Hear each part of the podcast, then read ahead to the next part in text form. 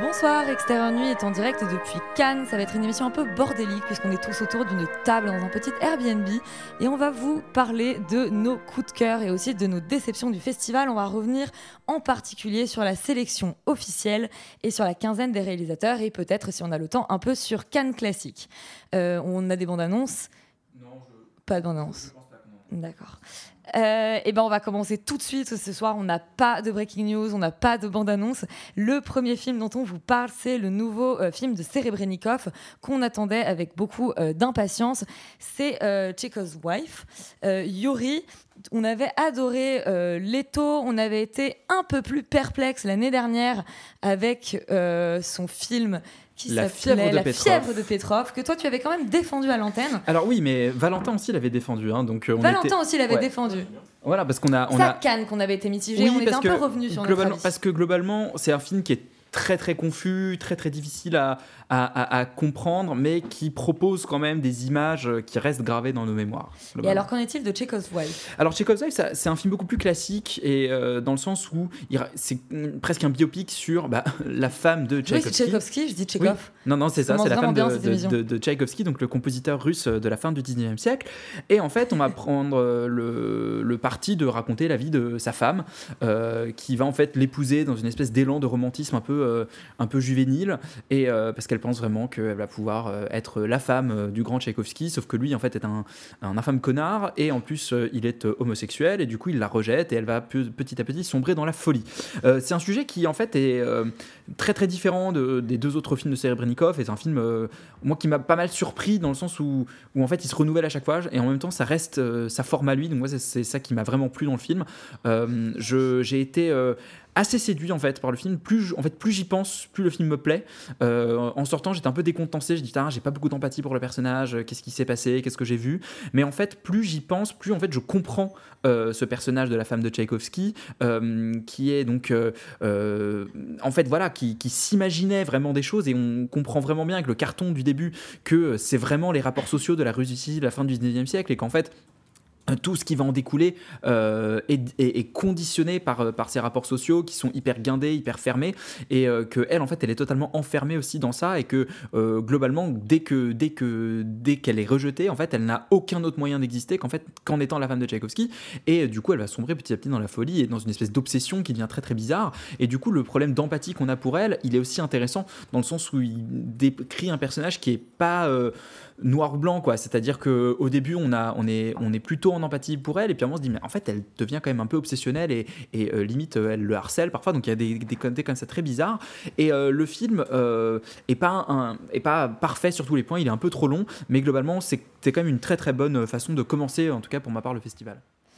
Félix, est-ce que tu partages l'enthousiasme de Yuri? Toi, tu étais particulièrement, tu avais particulièrement aimé Leto et tu avais déjà été un peu plus dur avec la fièvre de Petrov. Euh, C'est une dure journée pour les noms. Euh, non, bah, pas du tout. Pour le coup, euh, j'avoue que moi, le, le film ne fait que dégringoler dans mon estime et dans mon esprit, plus j'y pense. Non, en fait, le, le- le souci, c'est que je trouve que le, scénario, déjà, est assez programmatique, en fait, finalement, parce que c'est. Quelque part, il y, a un- côté très tragique dans ce personnage, dans cette espèce de destruction du couple, euh, qui personnellement m'intéresse pas plus que ça parce que euh, on est sur des rails et qu'en fait, euh, au bout de voilà 2h20, on aboutit finalement à. en plus, le- quelque part, le, le film commence par la fin, donc on te, on te montre déjà un petit peu où, où ça va en arriver. Et ça peut être intéressant, mais c'est vrai que. Je trouve qu'il n'en fait pas grand chose. Il y a vraiment un côté extrêmement cyclique euh, où, euh, quelque part, le statu quo, justement, de départ de ce couple qui se déteste, en fait, finalement, en tout cas de cette femme qui aime cet homme qui n'aime pas du tout cette femme, phrase très compliquée, je fais du rap, euh, en fait, n'évolue jamais. C'est-à-dire qu'on est vraiment, on, on retombe constamment sur. c'est un peu une, une boucle, quelque part. Et donc, du coup, je- en termes de, de progression d'émotion, en termes même de, de narration, je, je suis pas du tout pris par le récit. Effectivement, je m'ennuie poliment, je n'ai pas d'empathie pour le personnage. euh, et donc, du coup, à la fin, on, arrive quelque part à ce qui est annoncé. Et je suis un peu là en mode, bon, ok, pourquoi pas, mais euh, c'est vrai que moi ça vient pas me toucher. Et en plus, je trouve que ce- ces espèces de relations toxiques ont déjà été explorées dans pas mal de films, euh, des films que je trouve plus nuancés, euh, plus complexes et par exemple, même si ça n'a pas grand chose à voir, mais je trouve qu'il y a un petit peu des, fondations qui sont similaires. Phantom Thread est un film qui parle un peu de la même chose et que je trouve personnellement beaucoup plus abouti euh, sur justement les émotions et sur ce qui se raconte entre ces deux personnages parce qu'il y a quelque chose de moins monolithique. Et ensuite, en termes de mise en scène, je trouve que euh, malheureusement, Serebrennikov, qui a une mise en scène qui est extrêmement inspirée euh, du théâtre, mais pas, pour le coup pas du théâtre filmé. Je trouve qu'il y a vraiment quelque chose d'extrêmement. Euh, euh, il aime justement les plans séquences, il aime les, grands espaces, filmer quelque part un petit peu à chaque fois le fantastique ou des, gens comme, des performances qui, arrivent dans le cadre et, faire des choses. ici est beaucoup moins fou que dans la pièce de Petrov par exemple ou dans Leto, et surtout beaucoup moins relié à la narration. En fait, il y a quelque chose d'extrêmement épuré, même dans les décors. Il y a très peu de meubles. on sent et je pense que c'est une volonté et pas un manque de budget qu'il a voulu vraiment aller vers quelque chose d'extrêmement minimaliste et moi, personnellement, du coup, je trouve qu'il y a moins de frénésie visuelle qui me prennent. Euh, et donc, du coup, j'en ai même pas pour mon argent là-dessus. Et voilà, donc j'ai. pas, t'es à Cannes. Ouais, écoutez, euh, si un peu quand même, hein, le train, le Airbnb, bref. Euh, et donc, c'est vrai qu'effectivement, je, je suis pas, j'ai pas du tout été pris par euh, par ce film-là. Encore moins du coup que la pièce de Petrov que j'avais au moins trouvé intéressant par moment visuellement. Et surtout, voilà, moi pour moi son chef-d'œuvre ça reste Leto. Et, et en fait, ce qui est rigolo, c'est que Leto c'est un film très solaire et je trouve qu'il est extrêmement pertinent quand il est solaire. Et là, il, il, a, un peu une vibe dépressive qui personnellement m'intéresse moins parce que plus convenu dans le message et dans la mise en scène. Alban, est-ce que tu veux rajouter un mot sur la femme de Tchaïkovski? Bah, moi, je suis assez d'accord à la fois avec Yuri sur le, le, côté visuel du film, parce que c'est vrai que moi, c'est un, Sebrenikov, c'est un réalisateur que je connaissais pas du tout, donc j'ai pas vu Leto, j'ai pas vu la fièvre de Petrov. Donc moi, j'étais plutôt impressionné en fait par sa mise en scène, par certaines scènes, notamment la scène d'ouverture du film que j'ai trouvé vraiment brillante, et aussi une scène de, de fondu enchaîné au milieu du film, je trouve, qui va, qui va donner une sorte de, de, de, qui va relancer en fait la seconde partie du film. Ensuite, sur ce que tu dis par rapport au scénario, qu'il est vraiment programmatique, je suis assez d'accord avec toi. C'est-à-dire que moi, avec un sujet comme ça, même si je trouve ça intéressant, même si les performances d'acteurs sont bien parce que moi je verrais bien par exemple un prix d'interprétation féminine pour l'actrice dont j'ai oublié le nom qui joue justement la, la femme de Tchaïkovski et en même temps, je trouve qu'il y a très peu d'évolution de personnage, c'est-à-dire qu'on sait dès le début que Tchaïkovski est homosexuel, qu'il ne l'aime pas, qu'il va essayer d'exercer une emprise sur elle parce qu'elle est complètement fanatique en fait de, de ce compositeur-là. Et euh, je trouve que c'est dommage sur 2h20 de film de ne pas voir une évolution de personnage assez conséquente pour pouvoir rentrer plus ou moins dans l'histoire. Ensuite, je trouve que par rapport au, parti pris en fait de Serebrennikov de filmer que euh, la femme de Tchaïkovski et pas du tout s'intéresser au travail de compositeur de Tchaïkovski, ne pas s'intéresser non plus à son homosexualité, à la manière dont il la vit euh, dans la Russie du 20e, de la fin du 19e siècle, etc. Je trouve que c'est un parti pris intéressant. Simplement, ça manque en fait en hors champ de, de, contrepoids assez, euh, assez important, assez conséquent pour pouvoir vraiment se rendre compte en fait de ce qui se passe vraiment dans, dans, dans ce portrait en fait de la société russe de la fin du 19e siècle. Ça, j'ai trouvé que ça manquait et je pensais que le film pourrait gagner en, comment dire ça en, tension en tension ouais voilà gagner en tension gagner en prendre un côté un petit peu plus thriller qui moi je pense aurait servi le film et par ailleurs je il y a juste un sujet en fait qui m'interroge c'est-à-dire pourquoi faire un tel film au vu de l'actualité de ce qui se passe en Russie par rapport à son positionnement sur euh, euh à Serebrennikov sur le fait qu'il soit exilé à Berlin etc et je n'ai pas compris en fait le ce qu'il a essayé de de, de, de, de me dire à travers ce film qui est plutôt classique en fait en termes de, de, de, de sujet et en termes d'histoire. Donc, euh, un petit désaccord pour commencer cette émission avec Tchaikovsky's Wife de Serebrennikov. Toi, Rita, euh, Roman, pas du tout, Roman, tu as vu, et c'est bien, mon conducteur n'est même pas précis, tu as vu Boy from Heaven. Bah non, c'est bien Rita, mais respectez mon conducteur, s'il vous plaît. Personne ne le connaît. Je l'annonce. Rita, bonjour. Tu as vu euh, Boy from Heaven, toi? En compétition officielle toujours, puisqu'on commence par la compétition officielle. Exactement. Donc j'ai vu euh, Boy from Heaven, euh, qui donc est un film euh, du réalisateur suédo-égyptien dont le nom m'échappe. Tariq Salah. Voilà. Tariq Salah. Salé, d'accord, euh, dont je n'ai vu aucun autre euh, film, euh, donc c'est la première fois, je partais un peu à l'aveugle, et donc c'est l'histoire, deux histoires en parallèle, on a le grand imam de de l'université Al-Azhar, qui est une grande université en Égypte, connue pour la théologie, et particulièrement sur les études islamiques, et qui meurt, et il faut chercher son remplacement, et à côté de ça, on a le gouvernement égyptien qui veut absolument euh, avoir un, jeu, un rôle à jouer dans euh, la nomination de ce nouvel imam parce que c'est un enjeu politique assez fort pour eux et il y a les frères musulmans qui sont impliqués là-dedans aussi. Euh, par ailleurs, le, on n'a aucun souci à avoir des figures politiques qui existent vraiment avec des photos du président égyptien actuel, etc. Et l'autre histoire, c'est un jeune fils de poissonnier qui réussit à avoir une bourse pour aller étudier à Al-Azhar justement, et qui arrive dans la, au Caire, qui arrive dans la grande ville, pour, et qui se retrouve un peu embarqué sans le vouloir dans cette histoire politique et religieuse, ce qui est assez dingue. Donc c'est un gros gros morceau sans pour autant faire trois heures, ce qui est assez merveilleux qui se concentre sur la vie politique égyptienne aujourd'hui et sur euh, les abus de pouvoir qui, euh, et, la, corruption politique, euh, pas au sens monétaire, la corruption vraiment de, des esprits politiques à tous les niveaux.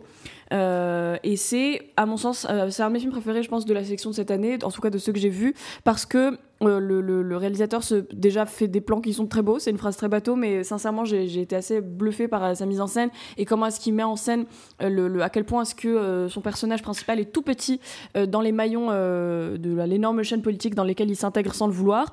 je trouve que c'est un film qui filme très joliment le Caire de manière étouffante et à la fois en lui rendant hommage parce que ça se voit que c'est une ville pour laquelle il a de l'affection malgré sa turbulence, grosse capitale, un peu le bordel partout ce qui est très intéressant.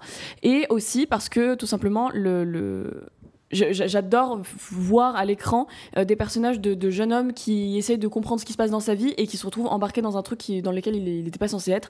Et tout le monde joue excessivement bien.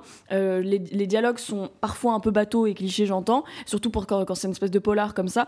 Mais au-delà de ça, euh, c'est très très finement interprété, surtout par l'acteur qui a deux, le même prénom deux fois.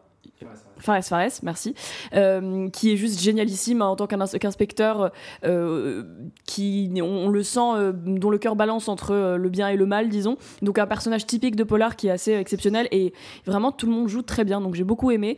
je pense que je suis un peu restée sur ma fin pour la fin justement, mais mais c'est une grosse, un gros coup de cœur pour le coup. C'est un de tes gros coups de cœur en tout cas de la sélection Boy from Heaven. Yuri, est-ce que tu as été aussi emballé par ce polar, on va dire, ouais, suédo-égyptien. Totalement, parce que je rejoins Rita sur tout ce qu'elle a dit, et notamment, moi, j'avais beaucoup aimé moi, Le Caire Confidentiel, qui était le précédent film de Tariq Saleh, et euh, qui est un peu un succès surprise en salle quand il est sorti il y a quelques années. Il a, il a, fait 300, 400 000 entrées, ce qui est, pour un film comme ça, est une anomalie. Et, euh, et on retrouve un peu ça, et moi, j'y allais sans rien savoir, en fait, du film. Et quand le film commence, il y a ce jeune euh, fils de pêcheur, en fait, qui se retrouve dans, la, dans, dans, cette grande mosquée, cette, cette, université religieuse. on entend une ambulance passer, c'est magnifique, c'est Cannes. Euh, on, euh, je, comment dire, je, me disais, aïe, je, qu'est-ce qu'il va me raconter? Et en fait, il fait très très vite intervenir l'élément polar.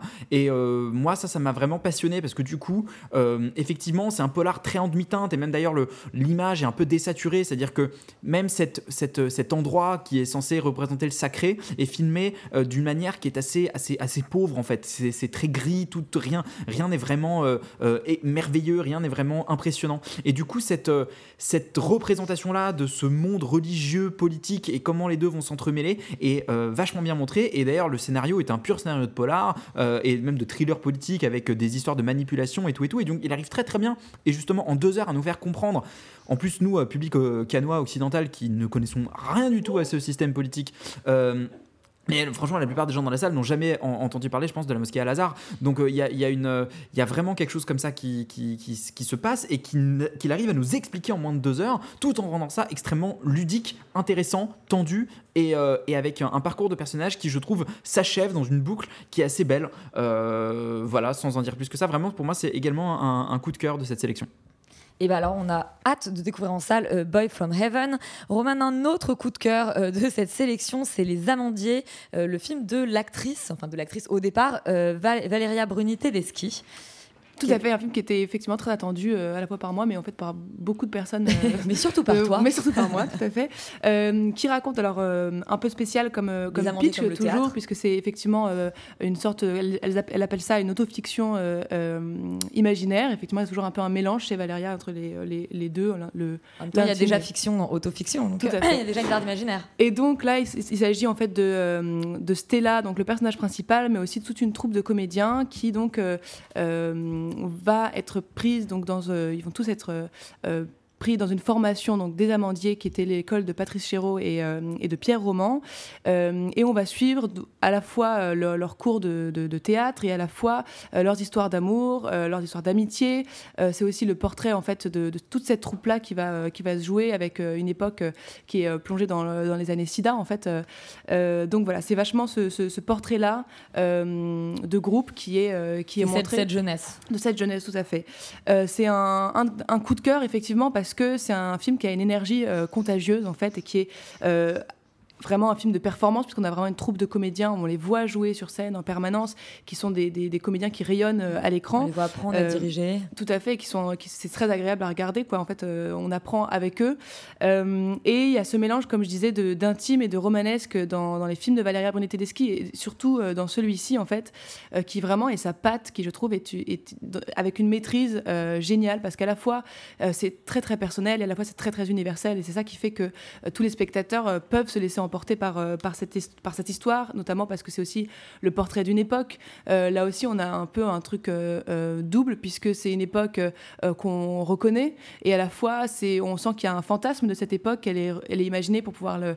On n'est pas dans une reconstitution dans le détail près, c'est pas tout à fait minutieux, il y a vraiment une espèce de, de projection aussi de, de ce souvenir, j'imagine. Donc c'est ça qui, qui fait, je trouve, la force de, des Amandiers.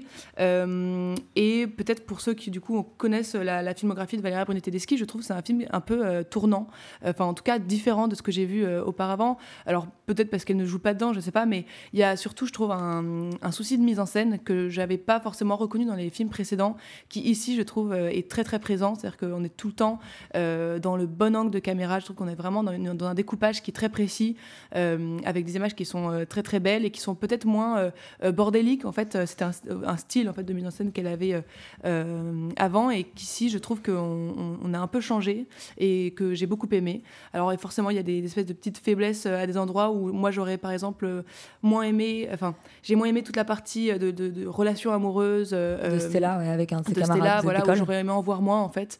mais c'est quand même un film qui est très puissant et qui se démarque effectivement par cette énergie et les émotions en fait qu'on va ressentir tout simplement. Alban, euh, toi, tu connais aussi un tout petit peu, peut-être un petit peu moins, la filmographie de Valéria Bruni-Tedeschi que Roman, mais tu trouves aussi que Les Amandiers est son film le plus abouti. Ah ouais, de loin. Je suis totalement d'accord avec, euh, avec ça, Elisabeth, et même avec ce que tu viens de dire, euh, Roman. Je trouve que de, de, tous les films qu'elle a pu réaliser jusqu'à maintenant, il y a vraiment un gap qui a été franchi avec ce film-là, où on sent vraiment que Valéria Bruni-Tedeschi a quelque chose à nous raconter, et surtout a quelque chose à, bien nous raconter, parce qu'elle a toujours eu quelque chose à dire, mais je trouvais que c'était assez, comme tu le disais, assez bordélique, et on a un film qui est vraiment maîtrisé, qui est vraiment abouti, et moi j'ai vraiment euh, accroché sur euh, le portrait en fait de cette génération-là, sur euh, la manière dont elle va dresser aussi tout ce qui était cette société à l'époque-là. On parle effectivement, comme tu l'as dit, Roman, du SIDA. On parle aussi des relations parfois toxiques qu'il peut y avoir entre Patrice Chéreau et, dont, et son second dont j'ai oublié le nom, et les Pierre, Roman. et les et beaucoup la drogue aussi. Et la drogue et la, les cigarettes. Il y a un, Rita nous disait qu'il y avait un budget cigarette incroyable dans le film, mais c'est vrai. Euh, voilà, donc moi j'étais assez séduit en fait par, euh, par ces aspects du film-là. Je suis aussi d'accord avec toi quand tu dis que la relation amoureuse, la relation toxique qui euh, existe entre les deux personnages, entre la personnage principale et un de ses camarades de classe, est peut-être un petit peu trop appuyée pour ce que ça nous raconte en fait finalement. c'est le côté un petit peu plus autofiction moi qui m'a dérangé en fait dans ce film-là parce que comme tu le disais aussi Elisabeth quand on est sorti du film, le film est vraiment bon quand il devient choral aussi et quand on s'intéresse à plusieurs personnages dans le film et même si elle s'intéresse pas de parts, enfin à parts égales de les personnages, c'est vrai que c'est mieux quand on traite de 7 ou 8 personnages que de 2. Donc ça, c'est quelque chose qui m'a un petit peu dérangé. Ensuite, sur le, je voulais parler un petit peu de l'image, du grain, etc. Je trouve qu'on a deux films euh, qui viennent de sortir, euh, notamment le film de Michael Hurst, Les Passagers de la Nuit, où il y avait aussi la volonté de dresser le portrait de ces années 80 entre les années 80 et les années 90, on va dire, euh, avec un même grain, une même image, peut-être le même chef-op, je sais pas du tout parce que j'ai pas vérifié. Et je trouvais que le cinéma s'emparait de plus en plus, en tout cas le cinéma d'aujourd'hui en France s'emparait plus en plus de cette époque-là. Et c'est pas pour m'en déplaire, simplement j'avais l'impression un petit peu d'une redite en fait en termes de, mise en scène, en termes d'image, euh, que j'ai trouvé un petit peu étrange en fait On n'est pas, pas obligé de traiter les années 80 avec du grain comme si on filmait en années voilà, 80. Exactement. Donc voilà, j'ai trouvé ça un petit peu dommage. Ensuite, euh, la manière dont elle va aussi faire infuser le réel sur euh, la performance théâtrale, la manière dont elle va vraiment montrer comment euh, à la fois la fiction et le réel s'entremêlent pour donner quelque chose d'intéressant. Et c'est aussi le, tout le sujet de la fin du film. J'ai trouvé ça assez bouleversant et je m'attendais pas du tout à voir ça dans un film de Valeria Bruni Tedeschi, donc j'en suis très content. Rita, est-ce que tu rejoins tes petits camarades Alban et Roman sur le nouveau film de Valéria Brunelleschi, Les Amandiers ben, C'est marrant que Alban parle justement des années 80 parce que moi, du coup, à moins de 24 heures d'intervalle, j'ai aussi vu Nos Frangins euh, sur la se la même année, en 1986, et qui aussi utilise ce procédé avec un peu de grain euh, à l'image, euh, d'autres manières. Et effectivement, je pense que là, on est sur 40 bah, ans plus tard, on, rentre pile au moment où tout le monde va commencer à faire de la nostalgie encore plus sur les années 80, je pense.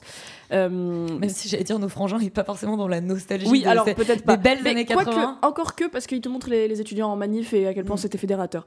Mais enfin, tout ça pour dire que les amandiers, parce que c'est là de, ça qu'il est question, euh, les, je, je vais pas répéter, mais je suis plutôt d'accord avec ce qu'ont dit Alban et Roman. Je pense que je suis peut-être un petit peu moins enthousiaste à la rigueur, euh, simplement parce que j'ai vraiment du mal euh, quand on nous présente des relations avec une personne qui est abusive et qu'on le présente avec quand même un peu de bienveillance. Et en fait, après, je suis allée lire, mais non, mais parce qu'après, je suis allée lire beaucoup de choses de ce qu'a pu dire Valérie Bruni Tedeschi et Agnès Jaoui qui étaient dans la même promo. Et en fait, les amandiers, ouais, elles ont été en les amandiers, pardon. théâtre. et en fait, ça avait l'air infernal. Et ça avait l'air d'être. Euh, parfois, il y a dû avoir des chouchous, et je pense que Valéria faisait partie des chouchous.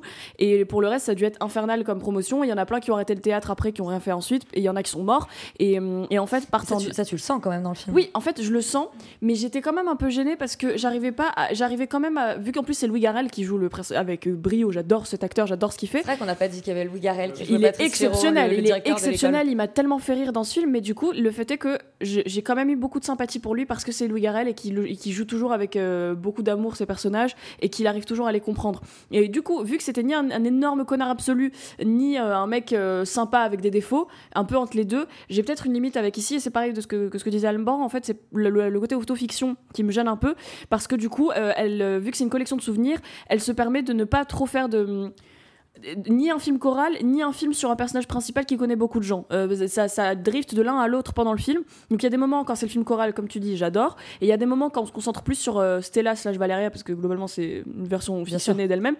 Et bah là je m'ennuie un peu plus parce que j'ai du mal à croire euh, que sa meilleure amie disparaît ou de deux tiers du film. J'ai du mal à croire, qui par ailleurs est la représentation d'Evionesco, et que j'aurais adoré avoir ce personnage-là en personnage principal, typiquement, qui, qui, avait beaucoup plus de choses intéressantes à dire. J'ai du mal avec le lead masculin parce que je trouve que c'est vraiment. Il y a un film hein, sur Evionesco, d'ailleurs qu'elle a auto. Qu'elle a, euh, ouais, je sais plus comment il s'appelle, mais et euh, euh, princesse quelque chose, mais avec Isabelle Huppert. Voilà, et, et en fait, voilà, donc dans l'idée, il y a plein de choses que je trouve très intéressantes.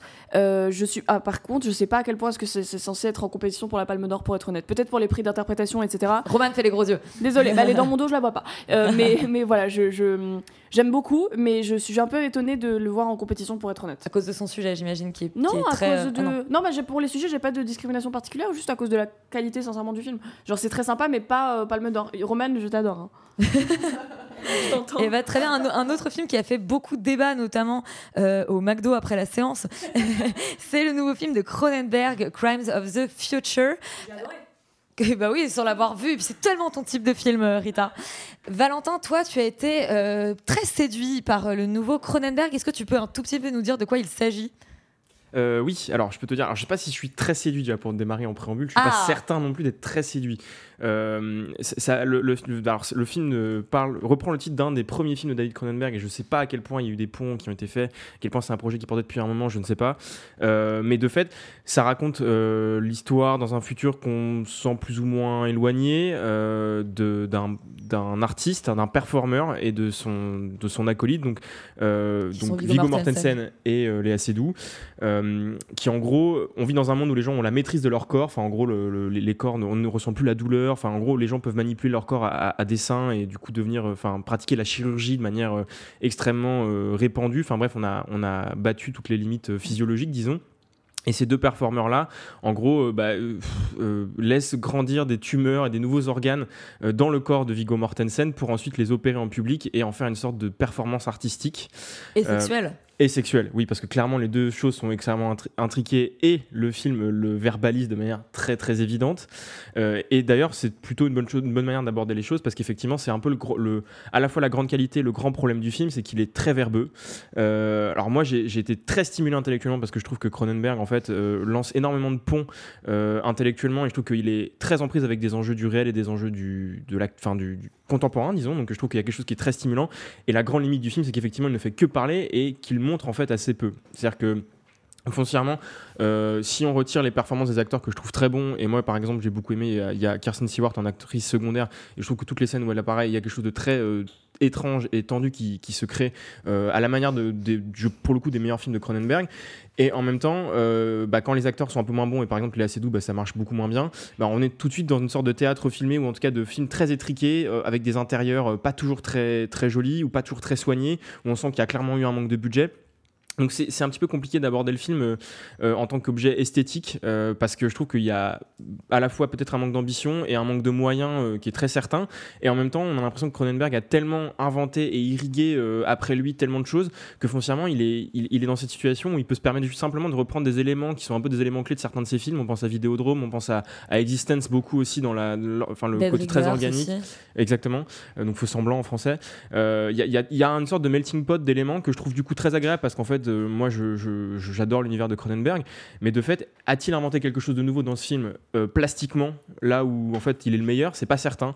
Donc euh, je, pense que c'est pas un grand Cronenberg, euh, c'est même un Cronenberg assez assez mineur, mais ça reste très stimulant, je trouve intellectuellement, et je pense que mes camarades vont se charger de prendre le contrepoint parce que visiblement je suis le seul à avoir été intéressé.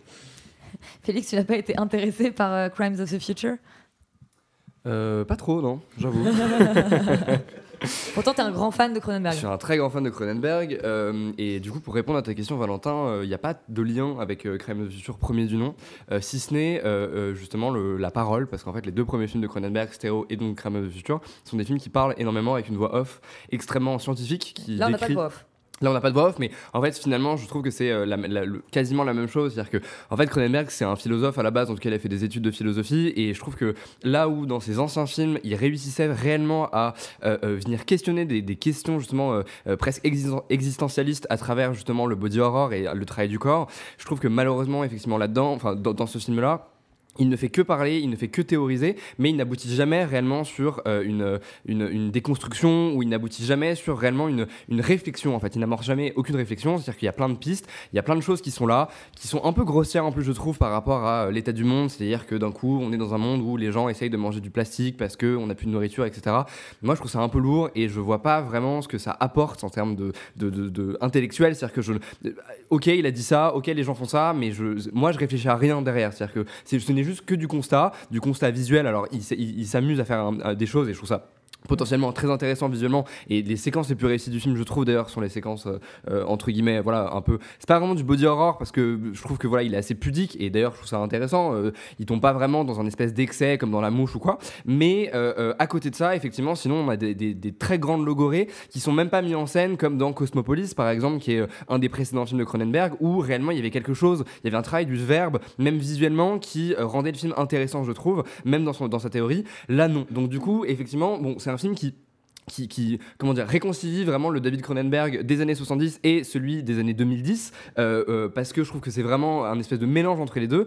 Après, malheureusement, ça aboutit sur, euh, je trouve, un objet qui n'est pas foncièrement très intéressant, et je pense que c'est la pire porte d'accès possible au cinéma de Cronenberg. Regardez plutôt justement ses précédents films, je pense que c'est un très grand réalisateur, il faut pas du tout venir le casser parce qu'il a fait ce film-là, mais effectivement, je trouve que c'est un film assez raté, et que même dans, son, dans, son, dans ses concepts organiques et visuels, malheureusement, il en fait pas grand chose en fait, et c'est dommage. Bam, une porte, claque. Reviens Alban, je rigolais. Euh, donc non, vraiment, euh, euh, je vous déconseille malheureusement d'aller voir ce film même si euh, dans certaines séquences, et notamment ces séquences justement euh, euh, organiques entre guillemets, c'est les séquences, les, les, je trouve que Cronenberg aboutit à une réalisation extrêmement maîtrisée, et si pour le coup je peux au moins lui justement lui donner raison sur un point, c'est que c'est un vieux réalisateur maintenant qui fait encore l'effort de faire de la mise en scène, ce qui n'est pas forcément le cas justement des vieux réalisateurs un peu voilà dégoulinants et qui commencent à justement faire des films de vieux. Donc ça c'est cool, mais malheureusement voilà, ce n'est pas suffisant, donc passez votre chemin. Donc on va pas, on va peut-être pas avoir un enfoncement du film total par, euh, par Roman Alban, sauf si tu veux en dire un petit mot, Roman? Pas forcément. Non, je, moi je rejoins totalement Félix. J'ai trouvé le film vraiment vulgaire et explicatif et c'est quasiment risible, c'est-à-dire qu'il y a quelque chose de d'incompréhensible, pas du tout accessible, etc. Donc voilà, je m'arrêtais là parce qu'on a déjà un peu tout, fait le tour de. de je, crois que Valentin voulait vous répondre en fait. Non, non, mais en vrai, je, je, je me dis effectivement, je, suis un peu stimulé parce que tu as dit, euh, Félix, qu'on n'a pas beaucoup parlé depuis hier soir, et moi je sortais un peu du film et j'étais un peu assommé par tout ce que j'avais un peu, enfin justement intellectualisé pendant le film. En fait, je trouve qu'effectivement, quand tu dis que c'est la pire porte d'accès à Cronenberg, je suis assez d'accord parce que je trouve que le film, en revanche, est assez fascinant à mettre en perspective avec les éléments qu'il a pu creuser et travailler euh, dans sa filmographie. Très métal. Et en fait, le truc, c'est qu'effectivement, tu parles de Cosmopolis, et je pense que le vrai truc, la vraie différence entre Cosmopolis et ce film-là, c'est que le sujet de Cosmopolis, c'est le discours, le sujet de Crimes of the Future, c'est le corps. Et en fait, de fait, là, ce qui est intéressant, c'est que pour un type qui a travaillé toujours le corps comme sa matière première, là en fait il se refuse presque à y toucher, il se refuse presque à en faire quelque chose qui puisse être exposé autrement que comme euh, quelque chose de très intellectualisé. Il le met vraiment à distance. Et je trouve que a mis dans sa, euh, pris dans le contexte de sa filmographie, c'est une vraie réflexion sur ce qui a fait son propre cinéma et sur ce qui va, enfin sur ce qui fait sa réflexion et sur à quel point peut-être que ce qu'il a fait n'est plus d'actualité dans un monde qui serait devenu plus froid quoi, ou plus plus euh, plus euh, bah, intellectuel quoi. Et je trouve que c'est assez fascinant justement à mettre en perspective dans sa filmographie sur le fait que c'est un homme effectivement qui vieillit et qui s'éloigne peut-être de ce qu'il a pensé ou vécu.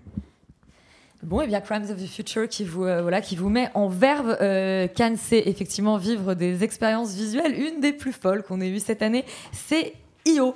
Un film, euh, eh bien un film sur un âne, Félix. Qu'est-ce que je peux dire de plus? Ouais, c'est assez bien résumé. Comment, comment pitcher ce film? Alors, en gros, c'est l'histoire. Euh, non, c'est un film qui est très court, ça dure 1h15, 1h20. Et c'est euh, l'histoire d'un âne qui euh, s'émancipe d'un cirque, on va dire, qui s'enfuit. et Il s'enfuit pas au départ, on le, en fait, on le, on le confisque, parce que le, le, on confisque les animaux du cirque. Et juste pour l'anecdote, pour c'est un remake du film Au hasard Balthazar de Robert Bresson. Voilà, comme quoi le cinéma français euh, brille, mais euh, de manière un peu détournée. Euh, donc bon, il s'enfuit, il s'émancipe, je ne sais quoi, je ne sais pas. En tout cas, il s'en va et il commence une espèce de, comment dire de d'exode à travers différents paysages, à travers justement différents environnements et en, sur son chemin, il va faire plusieurs rencontres qui va amener le spectateur à s'intéresser à différentes micro-histoires, à différents micro-personnages, euh, le temps de, de, de, deux, trois scènes à chaque fois. Euh, et entre, entrecoupé de passages complètement psychédéliques euh, où je sais pas ce qui s'est passé avec le réalisateur, mais il a probablement pris du LSD et il est parti complètement dans une espèce de, de, trip extrêmement sensoriel qui par moment est, est, signifiant et par moment juste, je pense, juste sensitif. c'est franchement un des meilleurs films que j'ai vu à Cannes, alors que c'est un film extrêmement expérimental qui ne raconte foncièrement pas grand chose. C'est-à-dire que c'est vraiment, enfin, évidemment, il y a un message sur l'environnement, il y a un message sur la maltraitance animale, etc. Mais c'est pas forcément euh, l'intérêt premier du film, je trouve on est vraiment euh, juste dans du pur ressenti euh, et dans un espèce de film pas vraiment choral mais en tout cas moi j'aime beaucoup ce genre de film je sais pas comment on peut les appeler mais qui qui sont des films d'errance où on va venir découvrir plein de personnages qui à chaque fois ont des histoires complètement folles, mm. mais qu'on va pas forcément creuser. Et, je trouve que c'est vraiment un film juste. fragment un peu. Ouais, oui, c'est pas mal ça, film fragment. Euh, et, je, trouve ça, je, trouve ça, je trouve ça hyper cool parce que ça permet déjà au réalisateur de, de dresser un portrait de son pays euh, et des, habitants de son pays, euh, mais sans forcément venir s'apesantir sur voilà certaines choses. Et du coup, il y a quelque chose d'assez léger, même dans une critique ou quoi, parce qu'on est vraiment juste dans des situations, dans quelque chose d'extrêmement bref et court. Et en plus, je trouve qu'on arrive réellement à.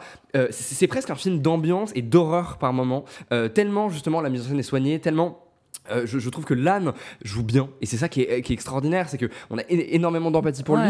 Et, et, en plus comme il y a un travail du cadre qui est extrêmement fort du coup ça, ça donne vraiment euh, pour moi hein, un des films qui m'a le plus touché en tout cas qui m'a fait le plus ressentir des émotions. Euh, par moments c'était juste qu'est-ce qui se passe enfin qu'est-ce que je suis en train de regarder. Mais ça suffit en fait déjà à amorcer une émotion. Ça m'a beaucoup fait penser à un film c'est assez déconstruit parce que le film est, comme ça et donc du coup je pars un petit peu de toutes les idées qui me viennent dans, dans, ma tête.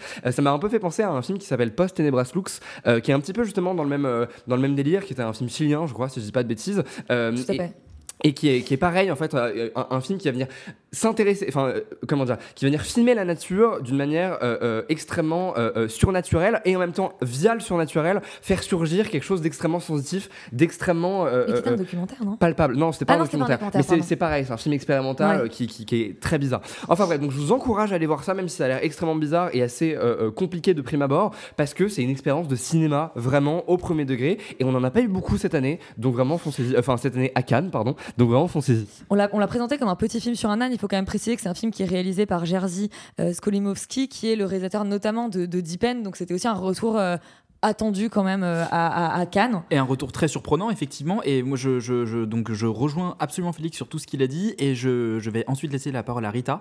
Mais simplement, moi, je voulais. Euh, je suis pas censé intervenir dans cette chronique, mais je voulais simplement souligner le fait que c'est probablement un des films à la mise en scène la plus moderne et la plus contemporaine et la plus inventive qu'on ait vu euh, jusqu'à présent. Alors que Jerzy Skolimowski a près de 90 ans. Donc, je, je, suis quand même. Enfin là, on, on, enterre beaucoup souvent dans cette émission les vieux, les, les vieux monsieur qui font des films et qui ont la flemme de tenir une caméra. Là, euh, il manie le cadre, le mouvement de caméra, le drone comme euh, je ne l'ai jamais vu, euh, même par des gens qui sortent d'école de cinéma, qui s'amusent à faire du cinéma naturaliste filmé à l'épaule avec des gens filmés en gros plan. Là, on a des, recherches visuelles absolument dingues et qui font pour moi partie des, images les plus, les plus modernes en fait que j'ai vues cette année au festival. En tout cas, il y a une sélection du coup vieux réalisateurs parce qu'on vient de parler de David Cronenberg.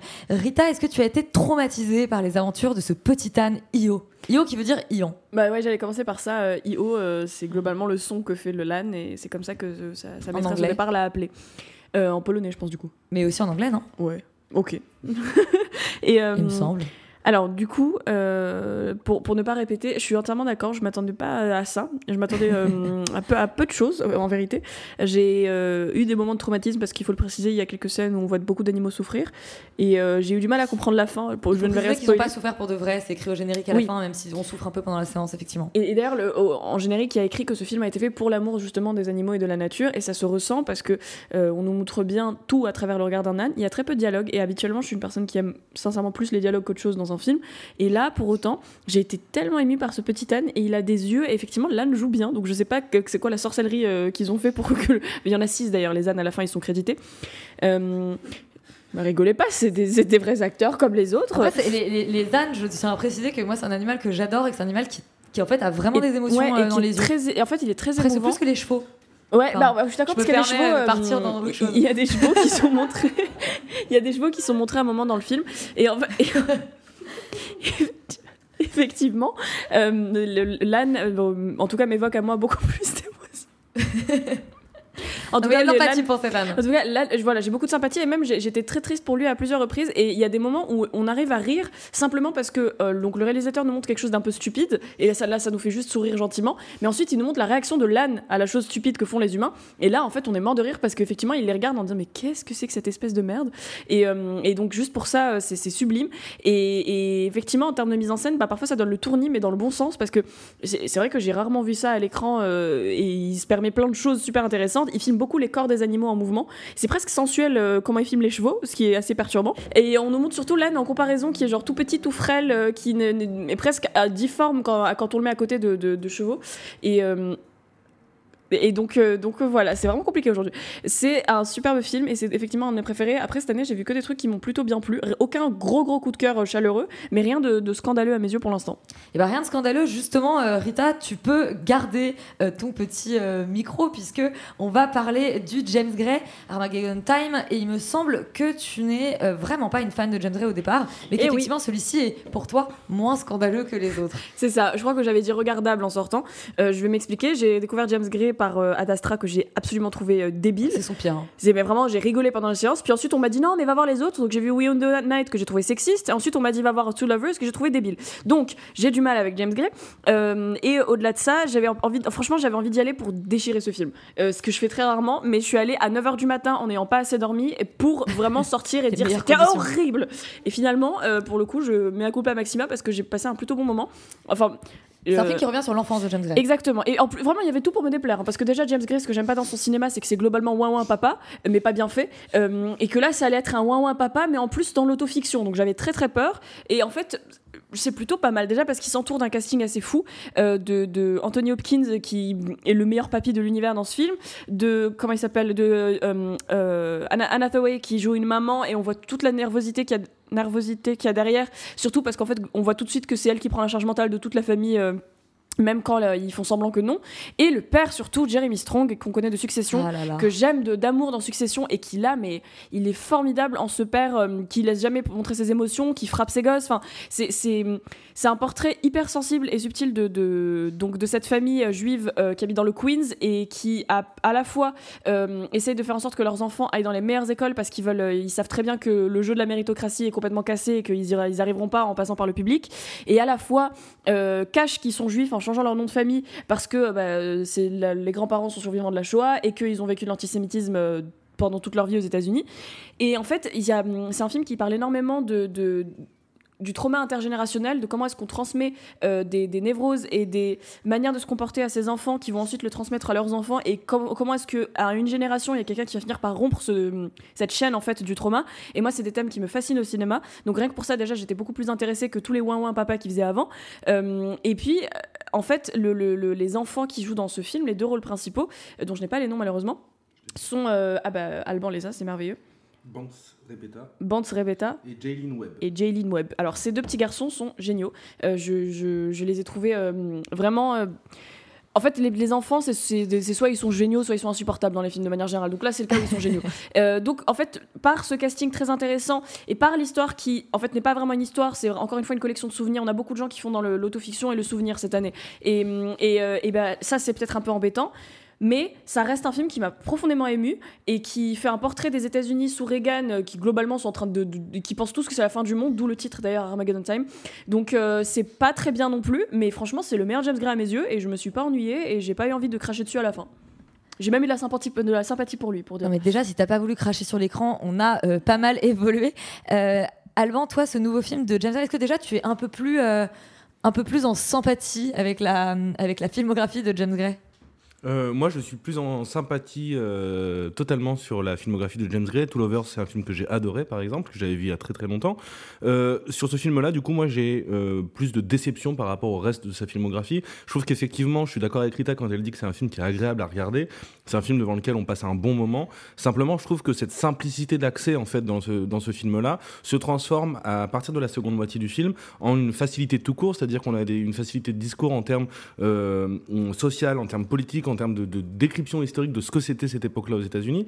Je trouve que euh, le film ne prend jamais euh, le parti pris de montrer en fait la violence qui existe dans les relations entre les deux enfants, dans la manière dont ils ont été éduqués, etc. Il y a la scène où tu l'as dit Rita, où le père va frapper en fait son, son enfant, que j'ai trouvé que c'était une scène vraiment insupportable. Enfin, c'est une des meilleures scènes du film, et je me suis dit, le film commence à devenir intéressant finalement. Cet, cet aspect un petit peu cotonneux du début du film, avec une relation très très émouvante entre le petit et son grand-père qui est joué par Anthony Hopkins, et euh, voilà, va avoir un contrepoint en fait à un moment dans le film, et on va on va sentir en fait la, la sorte de, de, la manière dont il, dont, la violence par laquelle il va être éduqué, et finalement le film, je trouve, n'arrive, ne parvient jamais à euh, à montrer justement la violence qui préexiste aux rapports sociaux et aux rapports même familiaux qui pouvaient exister à cette époque-là. Donc je trouve que c'est vraiment dommage. Il y a un autre truc qui m'a dérangé, c'est la manière dont James Gray se met continuellement en valeur dans ce film-là, à travers le personnage euh, de son enfance, à travers son enfance lui-même, où il est toujours euh, en train de se dire que lui, il était, il allait, euh, il était différent des autres, qu'il était poète, qu'il dessinait, que c'était déjà un artiste en construction, qu'il y avait déjà une sorte de nœud en fait de la manière dont il va se constituer en tant que cinéaste plus tard, que j'ai trouvé peut-être un petit peu surfait, un petit peu fantasmé, et ça m'était pas du tout de voilà, tout était limpide, tout était clair, il n'y avait pas forcément de, remise en question, tout paraissait linéaire de son enfance jusqu'à son sa, trajectoire de cinéaste, tout était logique. Et j'ai trouvé que ça, manquait un petit peu de relief. Et le film, finalement, on en sort. et d'autocritique, bien sûr, de, de, remise en question. Et voilà, le, film avance comme ça, sereinement, on passe un bon moment. Mais finalement, on n'en retient pas grand chose. Et je trouve que c'est assez dommage pour un film de James Gray. Et ça fait longtemps qu'on l'avait pas vu au cinéma. Et de revenir avec quelque chose comme ça qui, pour moi, n'est pas abouti, j'ai été assez déçu. Bon, bah, euh, Armageddon Time, un James Gray qui plaît aux gens qui n'aiment pas James Gray et un peu moins et un peu moins à ceux qui aiment son cinéma. C'est quand même assez particulier. Un autre film euh, qu'on attendait pour le coup beaucoup c'est le nouveau film de euh, Ruben Oslund Triangle of Sadness. Il y a, une, il y a une, une, organisation de pièces un peu compliquée. Félix c'est toi qui prends la parole en premier. Oui c'est toi. Euh, donc Ruben Oslund qui avait gagné la Palme d'Or avec The Square qu'on avait alors pour la majorité beaucoup apprécié autour du plateau, même s'il y a quelques haters. Euh, qu'est-ce que donne ce Triangle Sadness qui s'appelle Sans filtre en français? Euh, ouais, ouais, ouais. Moi, j'étais pas là pour, euh, j'étais pas encore à la radio pour The Square, euh, mais j'ai beaucoup aimé le film effectivement. Euh, après, je, je, je trouve pas que ce soit quelqu'un de- d'extrêmement brillant, Oslung. Euh, par contre, je trouve que c'est quand même un très bon metteur en scène qui euh, réussit à, euh, avec une mise en scène extrêmement, euh, euh, comment dire, euh, distante, extrêmement malaisante en fait même par moment, à faire surgir des, des vrais moments de cinéma ou en tout cas des, des vraies situations qui euh, euh, font choc, je trouve, à l'écran, en tout cas, viennent provoquer une réaction chez le spectateur. Ça peut être, euh, voilà, on, peut être complètement, euh, je sais pas, euh, enfin, comment dire, pas, révulsé, mais presque, ou alors euh, rire, mais de toute façon, il laisse jamais indifférent, et euh, je trouve qu'en vrai, c'est une qualité.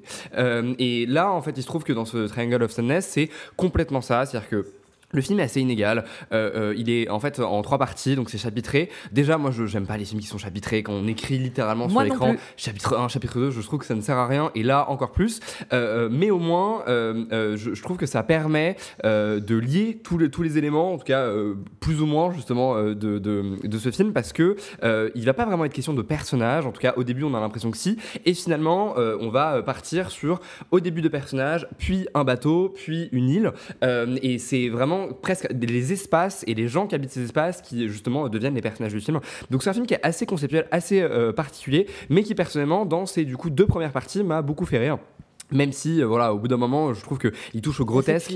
Et malheureusement, euh, voilà, euh, je, je trouve que ça ne, ça ne marche plus. Et la dernière partie, je trouve qu'elle elle ne sert quasiment presque à rien. Elle s'essouffle complètement. Et, et je trouve que, le, le- en fait, les métaphores d'Oslung sont tellement lourdes que c'est même plus intéressant. C'est-à-dire que Oslung, je trouve que c'est quelqu'un qui est très pertinent quand il prend un discours, qu'il en est conscient et qu'il sait que c'est justement lourd et un peu débile. Et que du coup, il le pousse à l'absurde. Et je trouve que là, quelque part, justement, dans, ce, dans ces films, quand il fait ça, ça vient me toucher, ça vient me faire rire. Et je trouve ça même, entre guillemets, assez intelligent par rapport à la situation. Malheureusement, dès qu'il est trop premier degré, je, évidemment que c'est genre euh, débile et que ça marche pas. Et je trouve que bah, dans son film, ça dure 2h20, il y a quand même une heure où il fait ça. C'est long pour une comédie. Euh, et donc c'est un peu long pour une comédie.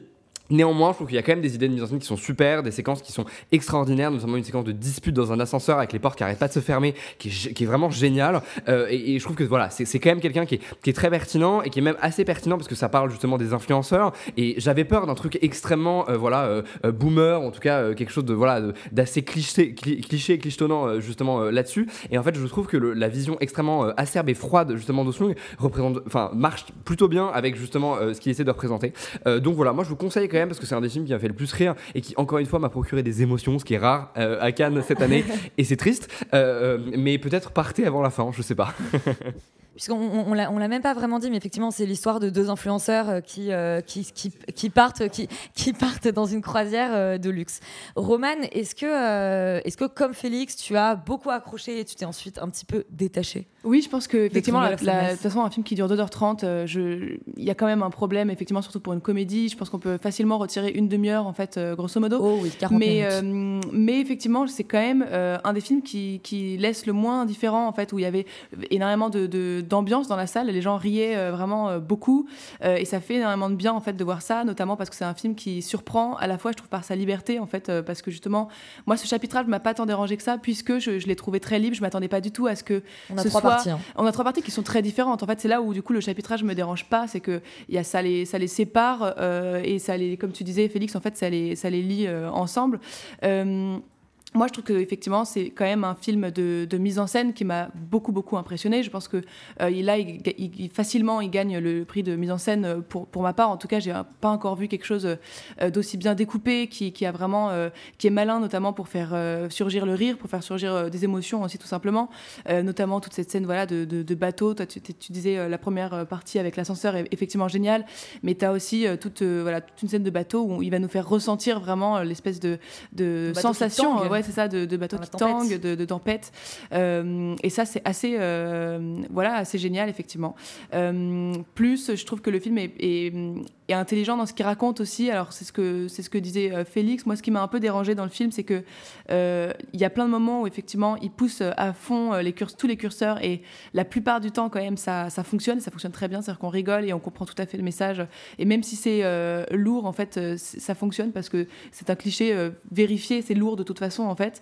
Euh, mais il y a des par, moments où il va passer cette espèce de, de frontière en fait entre le, le drôle et le vulgaire où ça devient euh, euh, trop grossier, trop vulgaire et là où c'est des, des petits moments un peu faibles du, du film qui sont. Probablement dû aussi à la durée en fait, ou quand du coup on, fait marcher le truc pendant trop longtemps, il y a un moment donné où ça fonctionne plus. Mais globalement, voilà, c'est quand même une belle surprise et un film qui se démarque quand même beaucoup des autres aussi, je trouve. Mais qui a provoqué pourtant de l'urticaire à beaucoup de à beaucoup de spectateurs. Tu voulais rajouter quelque chose, Félix? Oui, mais normal parce qu'encore une fois, c'est quand même c'est très lourd. Mais effectivement, je suis d'accord avec toi sur le, le fait que de toute façon, il va venir creuser des trucs qui sont tellement absurdes déjà dans notre société que, enfin, moi, ça me pose pas trop, de problèmes. Mais surtout, je le trouve extrêmement pertinent euh, et c'est ça sa force il va venir faire vraiment une espèce d'étude de toutes les petites choses justement absurdes qui entourent notre quotidien euh, et qui va les pousser à l'extrême. Et je voulais juste rajouter ça parce que c'est, à mon sens, c'est là qu'il est vraiment extrêmement pertinent et dès qu'il commence justement à toucher à des gros morceaux quelque part justement euh, social, je trouve ça beaucoup moins intéressant. Et alors, on a parlé de chapitrage, un film qui, pour le coup, est extrêmement chapitré. C'est le dernier film d'Emmanuel Mouret, euh, chronique d'une liaison euh, passagère. Cours, cours, cours, Alban, c'est ton moment. Euh, chronique d'une liaison passagère, le nouveau Mouret, qui, alors, pour le coup, a été relativement mal reçu par beaucoup de l'équipe. En revanche, a une très belle réception presse. Alban, toi, tu avais envie d'en dire du bien, de peut-être le défendre dans cette équipe de haters. Ouais, voilà, j'ai envie d'en dire du, bien parce que je sais qu'il va sortir en salle et que tout le monde va détester. Enfin, tous ceux qui l'ont vu, je, j'espère que certaines. Euh, tu veux dire dans l'équipe Dans l'équipe, je veux dire, bien sûr. par ailleurs. Euh, alors, Emmanuel Mouret, euh, c'est un réalisateur que moi j'aime énormément. les choses qu'on dit, les choses qu'on fait, qui était son dernier long métrage, m'avait m'avait bouleversé. J'avais trouvé que c'était peut-être, j'avais même mis que c'était mon meilleur film de, de 2019. Sur ce film-là, on peut dire que c'est un petit Emmanuel Mouret. C'est un film qui est beaucoup moins abouti, qui est beaucoup moins travaillé, mais il y a toujours cette, cette, euh, cette légèreté, ce décalage entre euh, le régime de discours et, la mise en scène, cette sorte d'humour en fait que je trouve euh, vraiment attachant et vraiment prégnant dans les films d'Emmanuel Mouret. J'ai trouvé, oui. Non, je voulais juste dire qu'on n'a on pas pitché et que c'était du ah coup l'histoire d'une rencontre entre Vincent Macaigne, qui est un homme marié, et Sandrine Kimberlin, qui elle est célibataire et très libre, alors que lui est un peu engoncé dans son quotidien. Et c'est l'histoire de leur chronique passagère, donc qu'on imagine, voilà, appelée à se terminer à un moment. Et, ouais, effectivement, j'avais pas pitché. Et je trouve que le parti pris du film aussi de, de, de, de diviser à ce point-là en fait le film en, en juste en leur jour de rencontre, c'est-à-dire qu'on ne voit aucun autre personnage que Vincent McCain et Sandrine Kimberlin. J'ai trouvé que c'était intéressant c'est quelque chose qui aurait pu paraître très très lourd, quelque chose qui aurait pu paraître, voilà, peut-être euh, euh, euh qui n'aurait pas donné suite en fait à un long métrage, qui ne justifiait pas en fait l'existence d'un long métrage. J'ai trouvé que euh, ça fonctionnait plutôt bien. Ça tient aussi énormément à la, à la, à la, à la performance et à l'interprétation de Sandrine Sandrine Kimberlin et Vincent McCain. Sandrine Kimberlin, qui par ailleurs, je trouve, même si ça peut énerver euh, certaines personnes, notamment dans cette équipe-là, je trouve que Sandrine Kimberlin a un rôle euh, plutôt différent de ce qu'elle peut proposer jusqu'à maintenant. C'est un rôle qui, moi, ne m'a pas déplu. Vincent McCain continue à faire du Vincent McCain, mais il pourra en faire jusqu'à la fin de ses jours, que moi, ça me plairait. Et euh, voilà, c'est un film que je trouve que je trouve attachant, que je trouve libre, que je trouve assez pas du tout nouveau dans sa filmographie, mais voilà, qui fait du bien. Si on aime le cinéma d'Emmanuel Mouret, on va aimer Chronique d'une liaison passagère, et euh, peut-être certes beaucoup moins euh, recherché, beaucoup moins abouti que les choses qu'on dit, les choses qu'on fait, mais voilà, c'est une sorte de... De, bonbon. voilà, exactement, de, de petits bonbons d'Emmanuel de, Mouret qui, moi, m'a touché. Yuri, toi, le petit bonbon que tu voulais défendre, pas vraiment, c'est Holy euh, Spiders. Mon bonbon. Alors, très bien. Holy Spider qui donc parle d'un serial killer. qui tue des prostituées en Iran en 2001. C'est super, on s'amuse. Et euh, euh, c'est un c'est un film de Ali Abbasi qui est euh, donc euh, d'origine iranienne mais qui vit et travaille au Danemark, qui avait reçu je crois la caméra d'or il y a quelques années pour Border, euh, que je n'ai pas vu. Et là il revient avec un pur film de serial killer qui relate donc les crimes du tueur araignée qui faisait les, qui, terrorisait les rues de la ville sainte de Mashhad en Iran il y a une vingtaine d'années. Et sauf que en fait il tuait des prostituées dans une optique religieuse de faire une sorte de djihad des bonnes mœurs et donc de euh, nettoyer les rues de la ville du vice. Par conséquent, euh, ces crimes vont être euh, applaudis par une partie de la population, ce qui va en fait poser tout le problème moral du film, que moi j'ai trouvé très très puissant dans le sens où il est filmé de manière très frontale, très dure, mais en même temps un peu comme Boy from Heaven. Ce que j'ai aimé, c'est l'élément de genre en fait qui va venir mettre dedans, qui est un pur film de serial killer avec un serial killer qui tue des gens qu'on voit faire, avec une journaliste qui va essayer de le démasquer, et tout ça va dépeindre en fait une un portrait de la société iranienne qui est donc particulièrement noir évidemment et qui va aussi mettre en lumière l'espèce d'hypocrisie d'un système religieux et comment celui-ci va en fait s'emparer de quelque chose qui est moralement extrêmement répréhensible pour finalement le tourner à son profit. Et c'est un film assez dérangeant, assez, compliqué à regarder, mais qui s'appelle Les Nuits de Machad en, VF. Mais pour le coup, je, je pense qu'il sera au palmarès. Ça m'étonnerait qu'il y soit pas parce que pour le coup, c'est un film qui a vraiment euh, euh, marqué les gens, je pense. Merci Yuri. Il y a un autre réalisateur qui euh, fait son espèce de grand retour à Cannes, c'est George Miller avec le film 3000 ans à t'attendre.